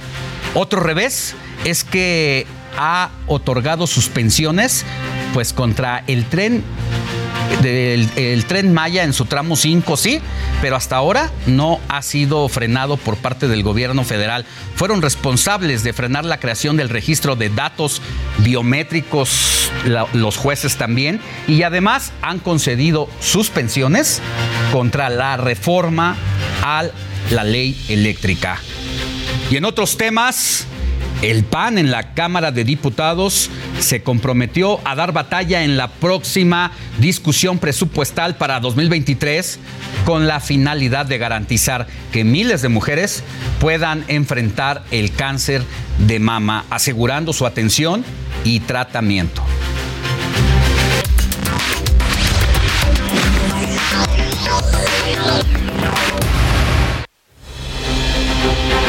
Mire, Llegó octubre y con esto el refuerzo y la conciencia sobre el cáncer de mama, que hasta la fecha, y según datos de la Comisión Nacional de los Derechos Humanos en México, se mantiene como la primera causa de muerte en las mujeres. Así de grave es la situación de esta enfermedad, otra pandemia de la salud pública en México. Las campañas de prevención de cáncer de mama como la autoexploración se enfoca en las mujeres, pese a que las consultas y los casos de cáncer de seno en hombres también se ha incrementado un 70% en el tan solo en el, en el año del 2020 a 2021. Es alarmante esta cifra. Y para conocer más sobre todo este tema, agradezco a la doctora Yamilet Torres Jasso, ginecóloga obstetra de la Fundación de Cáncer de Mama, que esté con nosotros aquí en el estudio, doctora. Muchas gracias por estar con nosotros, eh, de tenerte aquí en esta fecha importante. Llegó octubre, llegó el mes de sacudir la conciencia de, hacer eh, este llamado a la población. Antes se decía que para las mujeres nada más, hoy creo que también pues es para los hombres, pero sí, efectivamente en el mayor número de casos, ya lo decían los datos duros, el mayor número de muertes ocurre en mujeres como causa número uno. Así es. Eh, ¿Por dónde empezamos con este tema? Platícanos, danos un contexto, por favor, de esta otra pandemia que también afecta.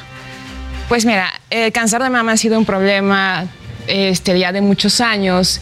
Estas campañas empezaron desde 1980 con la finalidad de detectar cada vez de forma más oportuna el cáncer en la mujer Gracias a estas detecciones se ha logrado reducir que las mujeres mueran a causa de esta enfermedad. Tanto así que a pesar de que estamos eh, a nivel mundial con una incidencia este, cáncer mama en primer lugar, la, mujer, la, cantidad de muertes por cáncer de mama se encuentra en el quinto lugar, o sea, no la primera causa de muerte a nivel mundial este cáncer. Entonces, eso haya, esto ha sido muy importante por todo el impacto, por toda la difusión, por toda esa conciencia que se le ha hecho a toda, la, a toda la población acerca de la importancia de hacer una detección oportuna. Ahora, es, eh, es un dato también alarmante el hecho de que México desafortunadamente se coloque en el primer lugar de casos de cáncer de mama. ¿Qué ocurre con la población mexicana? Y aquí empiezan, vienen los mitos, leyendas, realidades. Es eh, falta de conciencia para ir a revisarnos nuestra genética, la alimentación. ¿Por qué somos el primer lugar? Básicamente es porque no hemos llegado a tener la cobertura de detección oportuna. En México, desde el 2016, tenemos el 20% de nuestra población a la que acude a hacerse sus detecciones oportunas. Si nosotros llegáramos a cubrir el 80% de la población con los estudios de mastografía, estaríamos reduciendo la mortalidad por cáncer de mama hasta, no sé, las pacientes vivirían hasta el 80%, pero en la actualidad la mitad de las mujeres que se le diagnostica cáncer de mama mueren.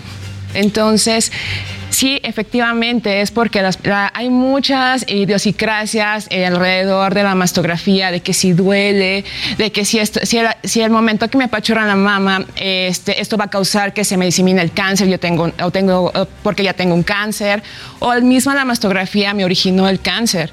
Entonces, todos estos mitos alrededor de la mastografía pues no son, no son reales, dado que el estudio de la mastografía es eso, es tener una foto a través del tiempo donde podemos ver la mama y ver en qué momento se está presentando una lesión que no estaba en tiempo atrás. Entonces, es la, la manera que tenemos de oportunamente encontrar una lesión que no se presentaba años previos y poder hacer un tratamiento oportuno y cuando tenemos lesiones bien pequeñitas, que miden menos de 5 centímetros, la respuesta de tratamiento es más alto y por lo tanto garantizamos una sobrevida al paciente.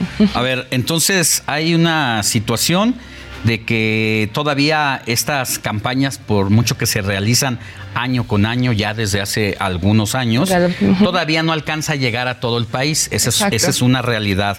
La otra es la, decía y quiero destacarlo, la idiosincrasia de las personas de me va a doler porque me van a, apretar el seno, si me apachurran se va a propagar la enfermedad. Y hay otras cosas incluso que son que yo agregaría el machismo, donde a veces el esposo, el marido, la pareja, no vayas porque te van a tocar, te va a tocar otro doctor. Es una situación también complicada. Sí, es muy complicada. Y se, da, es, no, es, no, es un, no es un mito eso. No, no lo es. Sí, hay como mucha resistencia, mucha falta de información todavía en la actualidad acerca de que para, para qué es esta función de, la mastografía, por qué es, por qué detectarlo oportunamente. Y sí, sí nos hemos enfrentados a mucha resistencia a nada más a ir al estudio. Es un estudio súper rápido en el cual no te lleva más de 20 minutos, no es doloroso y podemos tener muchísima información y poder llegar al objetivo que es encontrar una lesión y poder tratar de forma oportuna a la persona.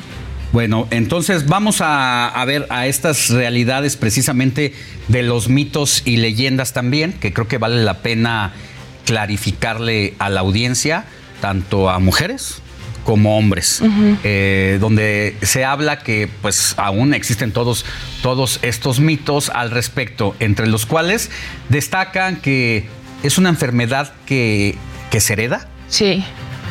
Sí, esto es, es, muy frecuente en gente joven, gente que es menor de 40 años, este, principalmente aquellas personas que tienen antecedentes de que la mamá le dio cáncer de mama, que la hermana tiene cáncer de mama, alguna tía materna. Todos estos factores hacen que tengas un, un, riesgo de mayor de presentar cáncer de mama, que realmente tengas un gen mutado que en algún momento va a originar que tú expreses una enfermedad como el cáncer de, eh, como el cáncer de mama y ovario. Ahora, ojo para que no, quienes no tienen antecedente también no se vayan a confundir. No porque mi tía, mi abuelita, mi mamá eh, no le dio, no significa que yo ya la libré.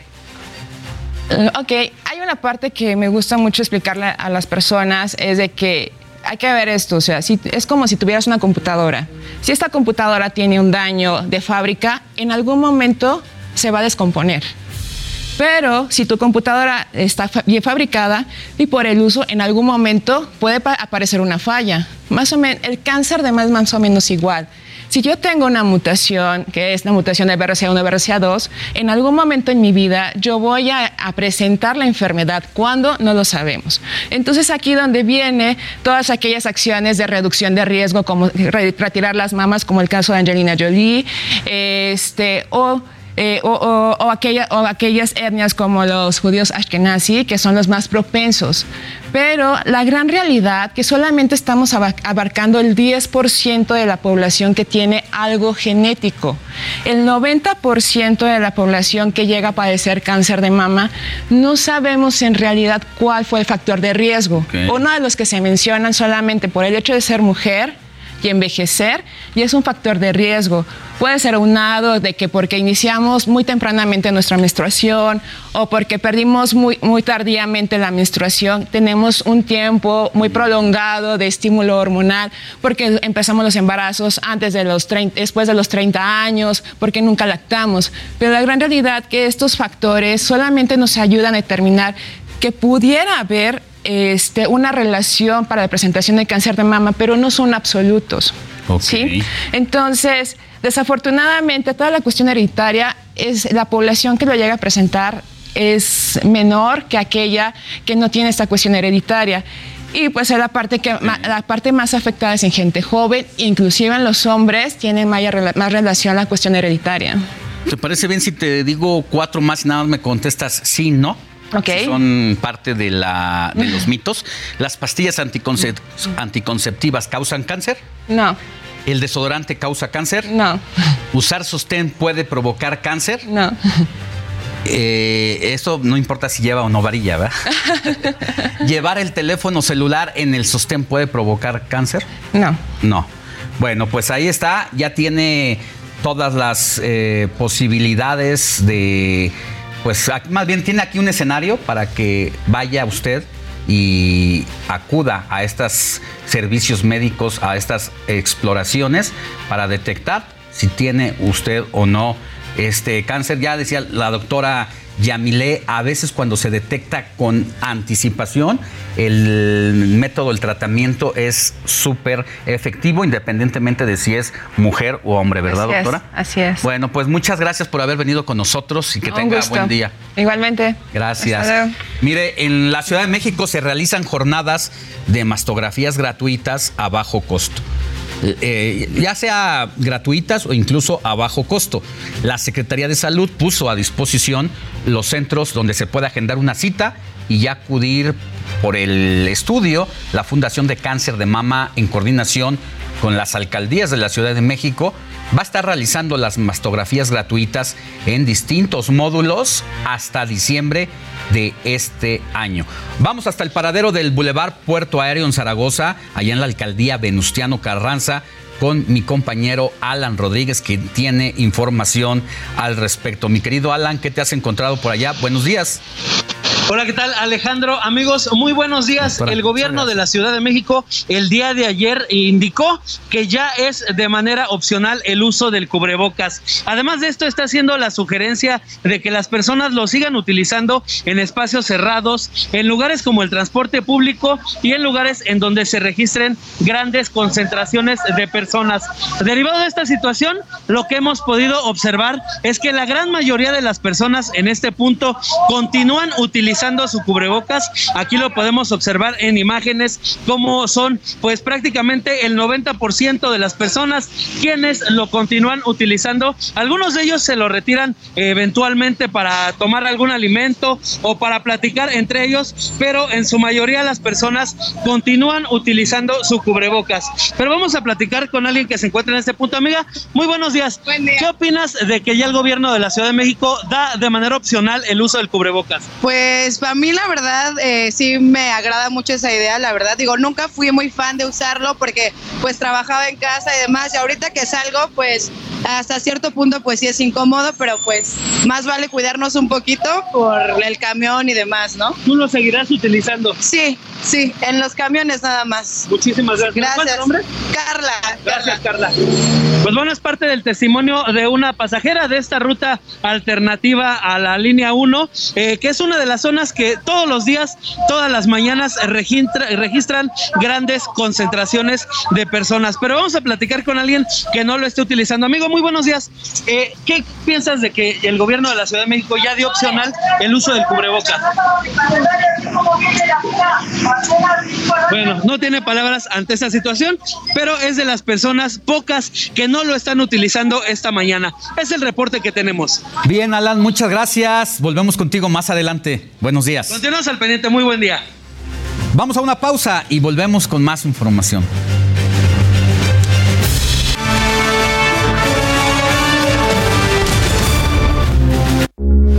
Heraldo Radio, con la H que sí suena y ahora también se escucha.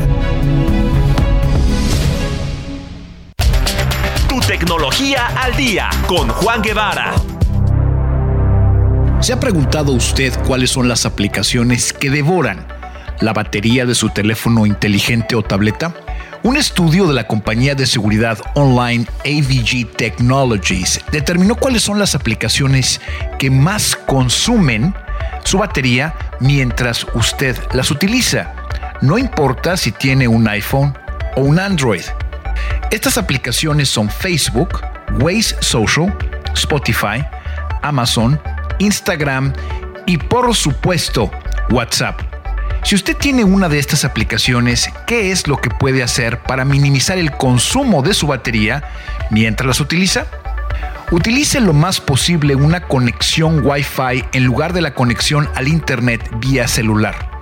Esto definitivamente incrementa de manera notable el rendimiento de su batería. Baje el contraste de su pantalla. Entre más brillo tenga la pantalla, más batería consume. Le recomiendo que lo deje en un ajuste que sea intermedio, es decir, cómodo para leer, pero que al mismo tiempo no sea tan brillante para que elimine la carga excesiva que origina en la batería. Y por último, si usted utiliza Instagram, Facebook o WhatsApp, asegúrese que estas aplicaciones no accedan el sistema GPS de su teléfono. Le invito a que platique conmigo. Usted puede seguirme directamente en todas las redes sociales en Juan Guevara TV. Se lo repito, Juan Guevara TV, y envíeme sus preguntas y comentarios para irlos contestando a través de este espacio. Heraldo Radio 98.5 FM.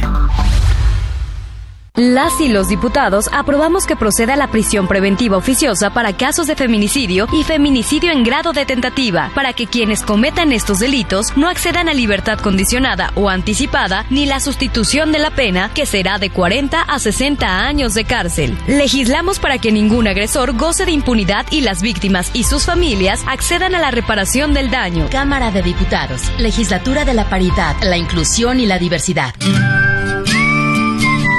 Festival Internacional de Cine de Morelia 2022. El FICUM cumple 20 años. Del 22 al 29 de octubre en la capital michoacana y en funciones virtuales a través de Cinepolis Click, Canal 22 y Filmin Latino. Visita moreliafilmfest.com. Morelia es cine mexicano. Heraldo Radio, la H se lee, se comparte, se ve y ahora también se escucha.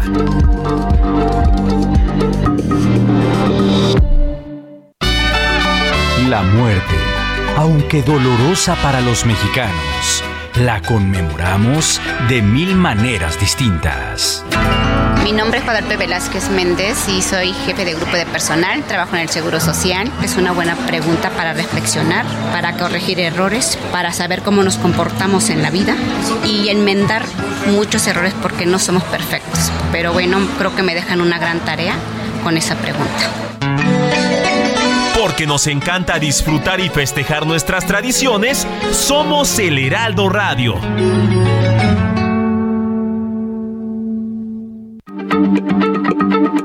Heraldo Radio, la H se lee, se comparte, se ve y ahora también se escucha.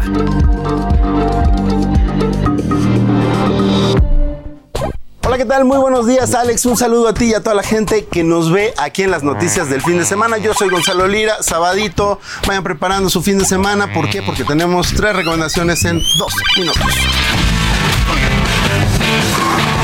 No, no, a ver, a ver, espérenme tantito. ¿Cómo ch... llegamos aquí? Y vamos a empezar con una serie que ya encuentran en la plataforma de Netflix. Se llama Velascorán y está inspirada en una serie de novelas de Paco Ignacio Taibo, protagonizada por Luis Gerardo Méndez. La historia de un ingeniero que decide dejarlo todo. ¿Para qué? Para convertirse en detective privado en los años 70. La verdad es que la serie vale muchísimo la pena porque no solo nos involucra muy bien en los casos a resolver, sino que además hace un retrato muy interesante, muy fiel y muy divertido de nuestro país en los años 70. Velascorán la la encuentran en Netflix. I'm not nervous. Wow, so impressive. You're impressive. They're gonna be obsessed with you.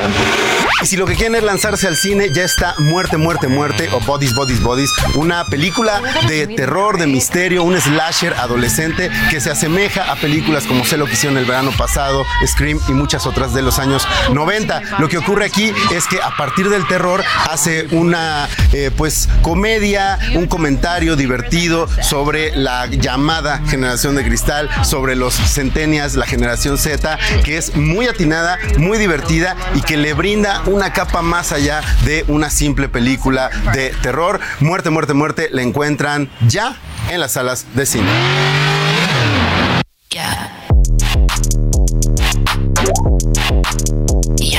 Y precisamente de muerte, muerte, muerte es que sale nuestra recomendación musical de esta semana. Se trata de Hot Girl de Charlie XCX. Yo me despido, nos vemos la próxima semana. Bye. Gracias a Gonzalo Lira, que por cierto, hoy es su santo. Un abrazo para ti, mi querido Gonz. Charlé con Rodrigo Vidal, actor de telenovelas en México, en las que participó al lado de actrices de primer nivel como Lucero, Laura León e Itati Cantoral. Probó suerte también como productor, ahora vive en Estados Unidos y nos cuenta cuáles son los personajes que tiene pendientes de desarrollar y cuál de todos los que ha interpretado le ha llenado su alma actoral. Está entre un gay y entre un villano. ¿Cuál cree que sea? Veamos la, la conversación.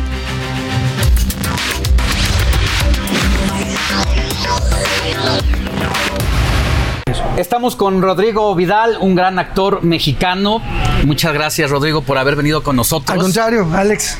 Un Pero prefiero, prefiero que en un breve espacio te presentes tú. Bueno, pues tal cual, este Rodrigo Vidal, eh, comenzando como actor este, y terminando ahora pasando por todo y hasta vendiendo moles los domingos.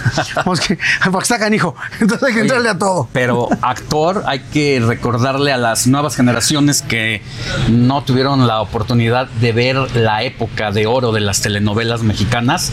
En los noventas hiciste y dejaste huella en las telenovelas mexicanas.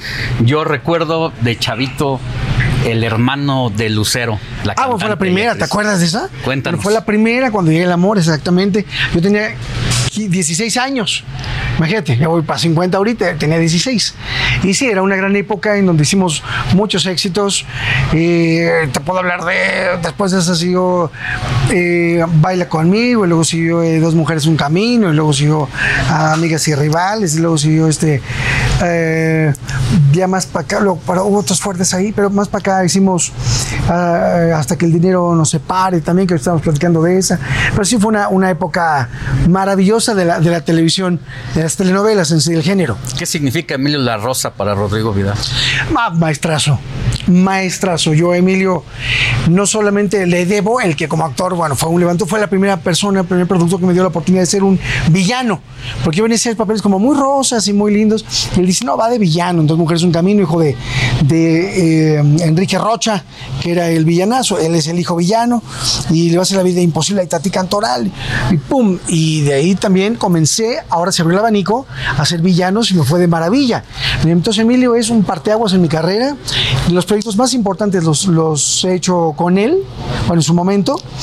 Y aparte un maestro, después que me, que me dediqué a, a la producción también de contenido para televisión, películas, la primera serie que hice, que se llama Sueños de Pasión, fue completamente, haz de cuenta que le hizo Emilio Larroz. Su sabor, su estilo, la Llevaba forma, su de- sello. todo su sello, con el que yo aprendí y crecí. La primera se- serie, te digo, Sueños de Pasión, que fue un cañonazo en plataformas, y salió en cine latino, salió en pantalla, hasta en Amazon Prime, ¡pum! Cañonazo, y era el sello de, de Emilio, con las- con- como yo crecí y lo que aprendí de él. ¿Y qué pasó de pronto con las telenovelas en nuestro país? Llegaron las plataformas digitales, las redes sociales, las televisoras se pusieron en riesgo de audiencia. No, tomaron malas decisiones, porque siempre ha habido un público que ahí estamos, que consumimos telenovela. Y nos gusta el melodrama clásico y la telenovela clásica. Por querer innovar, por querer cambiar, que es una ley de vida. Lo que te funciona no lo cambies. Punto. Invéntale, trae otras cosas, ofrece más, pero el producto estrella que te funcione no lo cambies. Y decidieron cambiar, inventar, innovar, reinventarse y pues no, no a la fecha, ¿eh? No ha resultado. Es decir, las bioseries tuvieron que haber sido desde mucho antes. La bioserie, la bioserie es, es un buen producto porque eh, hay melodrama clásico y funciona. Fíjate que curiosamente la primer, es que esto es, digamos, biopelícula, esto lo- lo- la primera vez que se hizo esto lo hicimos Juan Osorio y yo, con una película que se llamó Mi Verdad, que era la historia de Juan Osorio y Niurka, un problemón ahí que tuvieron. Esa fue la primera que produje yo. No me acuerdo ni en qué año, 2008, 2006, por allá. Y, este, y esa fue una primera, digamos, este proyecto biográfico con la estructura con la que los hacen ahora. Y ha sido a la fecha la película para televisión más vista, tanto en Estados Unidos como en México, fíjate. ¿Qué es lo que más te ha dolido en tu vida como actor? Como actor, De lo que ay, haya pasado en A ver, esa pregunta está buena, algo que- me doliera algo como actor. Ah, no me viene a la mente nada de dolor. El- la actividad que fuiste teniendo, cómo se maneja de pronto comenzar a salir de las telenovelas como actor protagónico, quizá diste este paso como productor, pero que ya empezaste a dejar de estar ahí. ¿Cómo se maneja eso? Sí. Sin embargo, que bueno, pues es por ahí no hay dolor porque hubo que hacerlo forzosamente. Yo empiezo en el 2000, poquito antes, 99, a abrir el primer negocio en donde abrimos una agencia de, de representación de artistas y empezamos a llevarnos al extranjero o compañeros que no tenían trabajo acá a posicionarlos. Ahí crece la agencia. Después empezamos a, eh, a producir este contenido para televisión y así empezamos a crecer. Y llega un momento, Alex, como te comentaba ahorita fuera de cámaras, que tienes que atender el, el negocio. Eso realmente que el que tenga tienda, que la tienda es muy real. ¿eh? Y lamentablemente otro dicharajo popular, que al ojo del amo engorda el caballo también. Entonces tienes que estar tú ahí en los negocios, si no, no funciona. Y ahí tuve que ceder gran parte de- del tiempo de actor para estar en, en los negocios, que gracias a Dios ha sido una inversión que ha valido mucho la pena, por lo cual hoy eh, nos dedicamos 100% a los negocios propios, de eso estamos, estamos, estamos muy bien, haciendo cosas muy importantes, y ya la parte de estar frente a cámara ya es eh, mucho menor, yo ya lo veo como, como un lujo, como un gusto, como irme, eh, cuando voy a hacer un proyecto es me voy de recreo o me voy de vacaciones con mis amigos, así lo veo, el verdadero trabajo son los negocios personales. ¿Cuál es el personaje que más entrañable es para Rodrigo Vidal de todos los que he hecho? Son, te los digo rápido, son varios. Primero, uno con Juan Osorio hicimos una novela que se llamó Siempre te amaré. Este, no, mentira, Salome, que era con Edith este, González. Que yo era, eh, era yo este, gay, un este. Eh, queer se vestía en la noche de mujer. ¿Qué año estamos show. hablando? Ay, no tengo idea de los Pero no años. todavía no era fácil. No, de hecho no lo querían hacer. No, no lo querían hacer. Ya había dos actores que habían dicho que sí, a la mera hora se rajaron porque estaba marcado que había un beso en el, en, en el libreto. ¿Quién era, te acuerdas? Sí, eh, no me acuerdo del actor, es peruano, se llamaba el torero en la, en la historia, y se vestía de mujer y lo conquistaba, y al menos salía que era un hombre, hijo de Tongolele, que tenía en el bar donde bailaba Salome, que era Edith González, y ese personajazo, ¿eh? personajazo, me gané premios, y a la gente, salió nada más 20 capítulos, además, la y también los actores no querían hacerlo porque decían, es que es muy cortito, y ahí aprendí que de verdad, ese dicho que también dicen que no hay papel pequeño, yo, ese yo también decía, a eso se lo es, es como de consolación para el que le dieron el árbol 13, ¿no? O sea, es lo que le toca. No hay papel pequeño, soy, soy la piedra 22. Pero no, sí es cierto. 22 capítulos en una novela de 200 y pico. Y a la fecha la gente se acuerda de ese personaje, me lo menciona. Por todos lados en internet lo encuentras. Me gané premios, fíjate. Ahora, en su momento, los estereotipos, romperlos no fue difícil. Salir por las calles, el machismo, cómo se enfrenta ante esa situación. No, ese nunca, ¿eh? No, al contrario, ese me abrió muchas puertas a otros mercados, eh, comentarios maravillosos, nunca. Sin embargo, como villano, en Dos Mujeres Un Camino, que es otro personaje, que se llama Ricardo Montegarza, la- ahí sí me atacaba la gente en la calle, fíjate, en esa época, clavados, y me insultaban y me echaban bronca, pero de verdad. De verdad, era muy curioso. Entonces, esos dos y uno de, eh, de- que se llama Jaime del Rincón, de Hasta que el dinero nos separe, creo que son mis tres personajes favoritos. Luego, ¿qué pasa después de esta actividad eh, en Televisa principalmente? Sí, ahí mero, no, ahí, ahí se hizo toda mi carrera, ahí en. Televisa, sí. ¿Qué pasa cuando sale de Televisa eh, Rodrigo Vidal? ¿Por qué sale y cómo termina su relación ahí? Pues salgo por los negocios propios y me empiezan a llevar a trabajar a todas las demás televisoras de Latinoamérica y Estados Unidos. Y la relación con Televisa se queda siempre abierta. Luego regreso a otros proyectos con ellos, pero ya, ya no como. Fui exclusivo de ellos, de su catálogo de actores, muchísimos años. Y pero ya cuando pongo yo mi negocio, pues ya. ¿Del catálogo bueno? Del catálogo, bueno, lamentablemente esto no se le antojó a nadie. Pues, no, no hubo consumidor. Ahí hay una lanita extra, ¿no? Oye, Dicen, porque, porque, dicen. Porque sí dicen que hay- habían los Oye, pues yo nunca lo vi, hombre. No te Qué mala onda a mí, ni, no- ni me no avisaron, ni me lo mandaron, ni me invitaron a las fiestas. Yo ni enterado. Me enteré hasta ahora en las noticias. Qué gachos, ¿eh? A ver cuándo hacen sus pachanguitas y me Bueno, invitan. y luego, ¿qué pasa? Eh, ¿Se va a Estados Unidos, Rodrigo? La primera vez fui a Miami, allá en Miami ponemos eh, la primera gran, gran, gran academia de formación de talentos, un centro de capacitación.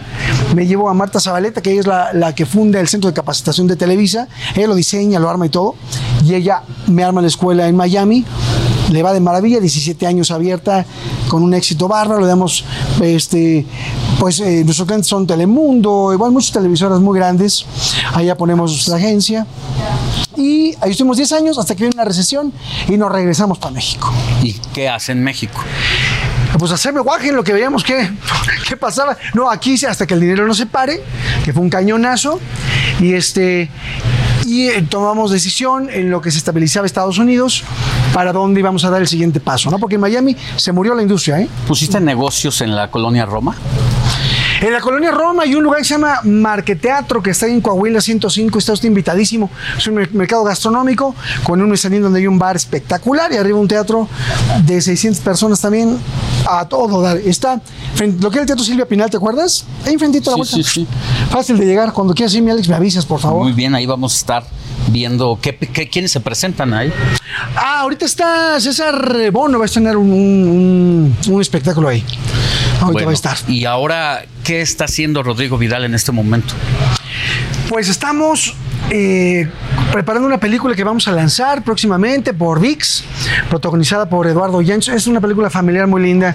Se llama ¿Qué padre es mi familia? Y es Eduardo Yáñez, Marlene Favela, Carlos Ponce, Lorena Velázquez, Verónica Montes, Pepe Magaña. Es- Está muy simpática. Familiar, familiar, con valores, con mensaje bonito. Estamos eh, lanzando el show. que ¿Qué dicen los famosos? En Telemundo todos los domingos 7 de la noche. Es un formato exitoso, se ha hecho más de 60 veces. Es eh, Family Feud, Celebrity eh, Family Feud. Y las, invitados todos son celebridades, son famosos, son artistas. ¿En qué consiste, por ejemplo? Eh, se hace una encuesta.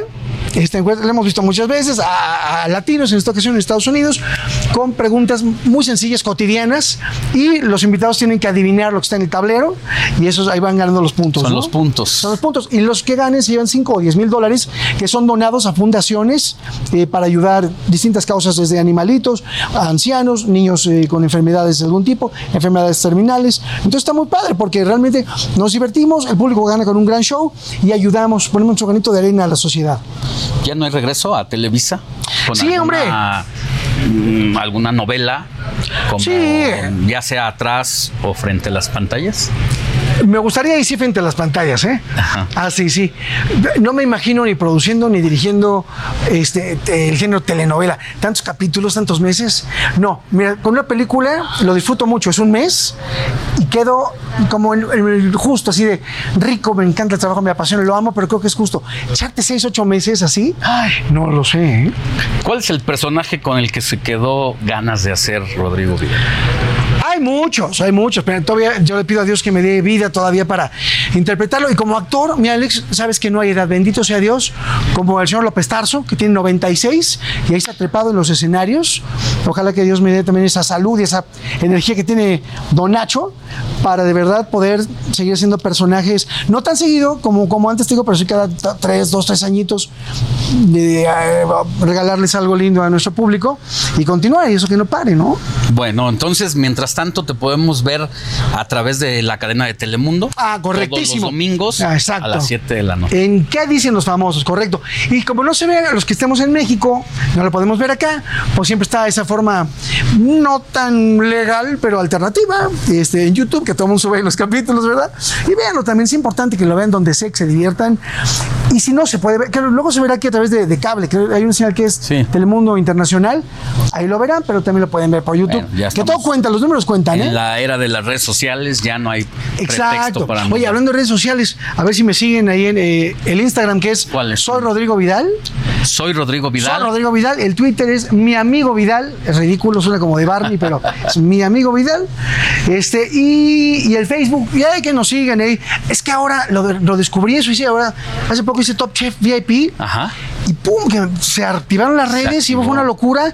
Antes yo era de que no, no me interesan las redes, no, no, yo estoy viejito, nada. Y que me obliga mi esposa y la oficina a manejarlas. Ándale. Y pum, ha sido increíble.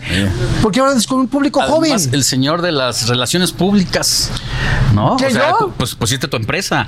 no te Ah, podías aparte, quedar. No, no te exacto. podías quedar Eh, afuera. eh, las relaciones públicas y el amargado hay que no habla con nadie. No, ahora hablo con todo el mundo y yo les contesto. Y es, hay una relación súper linda con el público ahorita que hay que seguir fomentando. Y es un feedback directo. Oye, me gustó, no me gustó, cambia, quiero este invitado. Y les damos gusto además, porque Bueno. el que manda al final es el consumidor, que es el público. Tú lo sabes. Pues te vamos a seguir.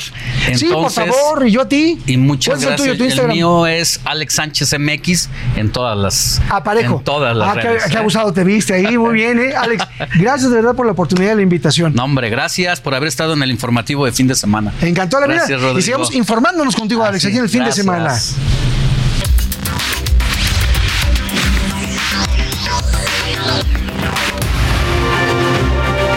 Pues ahí estuvo la entrevista con la charla, mejor dicho, con Rodrigo Vidal. La verdad es que una persona bastante sencilla, muy amena y todavía con muchos proyectos en la plenitud de la juventud. Los chavorrucos de ahora ahí están haciendo trabajo todavía. Y vámonos con el desresumen de Abraham Arreola. La semana siempre tiene información importante, pero estos minutos te voy a platicar de todo lo contrario. Yo soy Abraham Arriola y ya comienza el de resumen informativo. En su primer concierto en la Ciudad de México, la cantante Lorde, además de conquistar a sus fans con música, lo hizo con churros de dulce. Sí, repartió churritos a sus fans. Mientras todos andaban con que los peluches eran prohibidos por Ramstein, Till Lindemann, el vocalista de la banda, se nos fue a la playa con todo y su peluche de Doctor Simi Bombero. Hasta se acostó pues con él. En otra foto, claro.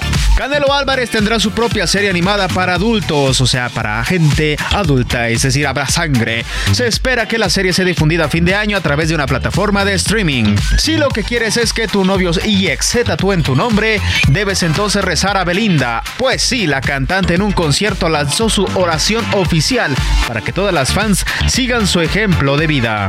Una mamá se dio cuenta del dinero que ganaba su hija con su cuenta de OnlyFans y pues entonces le ganó la idea de también abrir su propia cuenta. Madre e hija ahora trabajan en esa plataforma. En su primer mes la mamá ganó más de 6 mil dólares, 120 mil pesos mexicanos. Y como en el mundo de los pecados carnales hay de todo y para todos, Michelle Handerbrook, una mujer de 70 años, empezó su negocio, sí, en esa misma plataforma vendiendo su contenido. Y para que vean cómo son las cosas, en su primer video ganó 29 mil dólares y ahora gana más o menos 35 mil dólares al mes. ¿Qué? Hablando de noticias con protagonistas de alta edad, una mujer de 70 años en California se metió 23 pares de lentes de contacto en el ojo. Pobrecita, no sabía que se los tenía que quitar. Ahora sí ya estás bien informado, tienes todos los temas para que puedas ser el alma de la fiesta y jamás sufrir de tiempos incómodos. Disfruta la fruta este fin de semana. Yo soy Abraham Arriola y este fue el Desresumen Informativo. Regresamos a las calles de la Ciudad de México porque está a punto de comenzar el primer desfile de la Guerra de las Galaxias. Rocío Ireta se encuentra ahí. Buenos días, Chío, ¿cómo estás?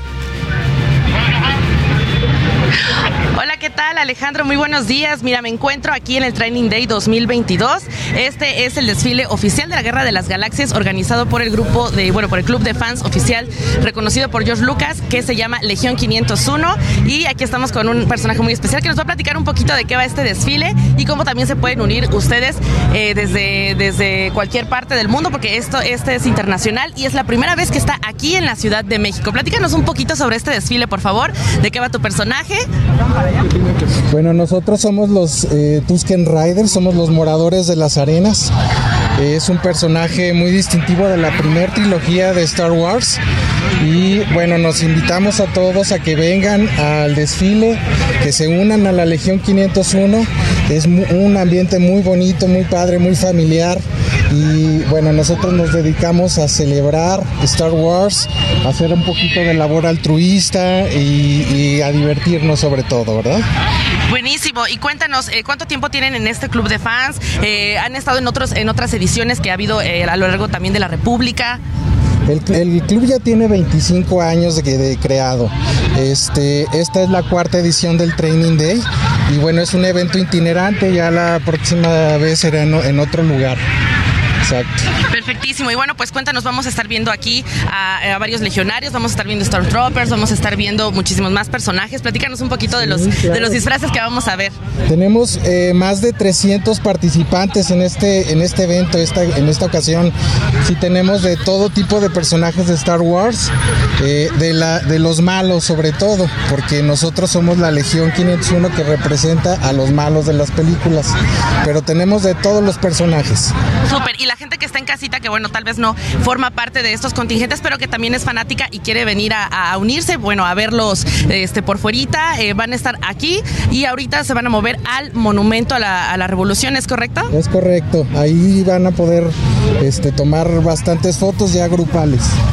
Ah, muy bien. Entonces, terminando el desfile, todavía los pueden alcanzar en el Monumento a la Revolución y va a haber entonces una sesión de fotos oficial con todos los con todos los personajes. Y pues bueno, Alejandro, así las cosas aquí en el Ángel de la Independencia. Justamente estamos a dos minutitos de arrancar con, con este con este movimiento del contingente.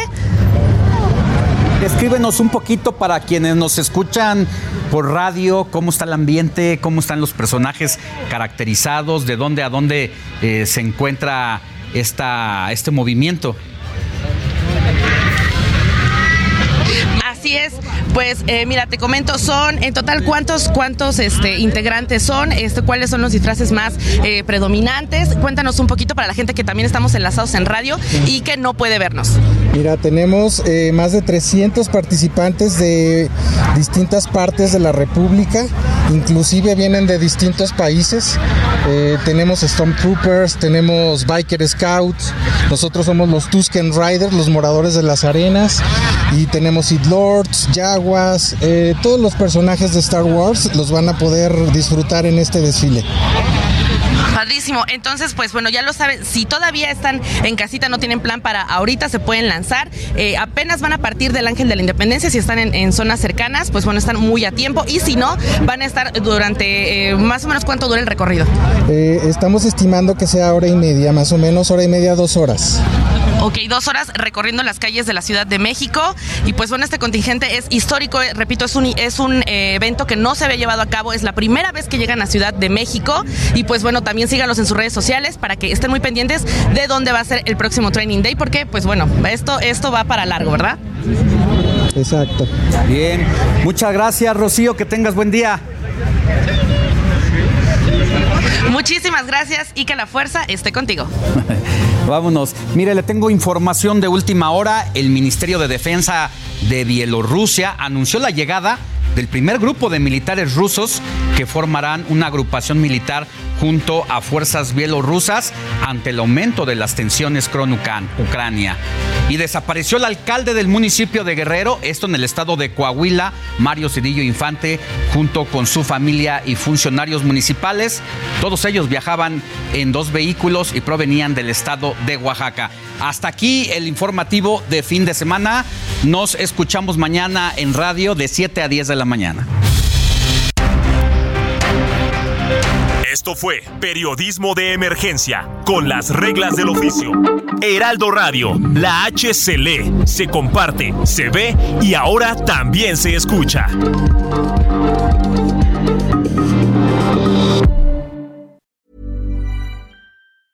Even when we're on a budget, we still deserve nice things. Quince is a place to scoop up stunning high-end goods for 50 to 80% less than similar brands. They have buttery soft cashmere sweaters starting at $50, luxurious Italian leather bags, and so much more. Plus, Quince only works with factories that use safe, ethical, and responsible manufacturing. Get the high-end goods you'll love without the high price tag with Quince. Go to quince.com/style for free shipping and 365-day returns.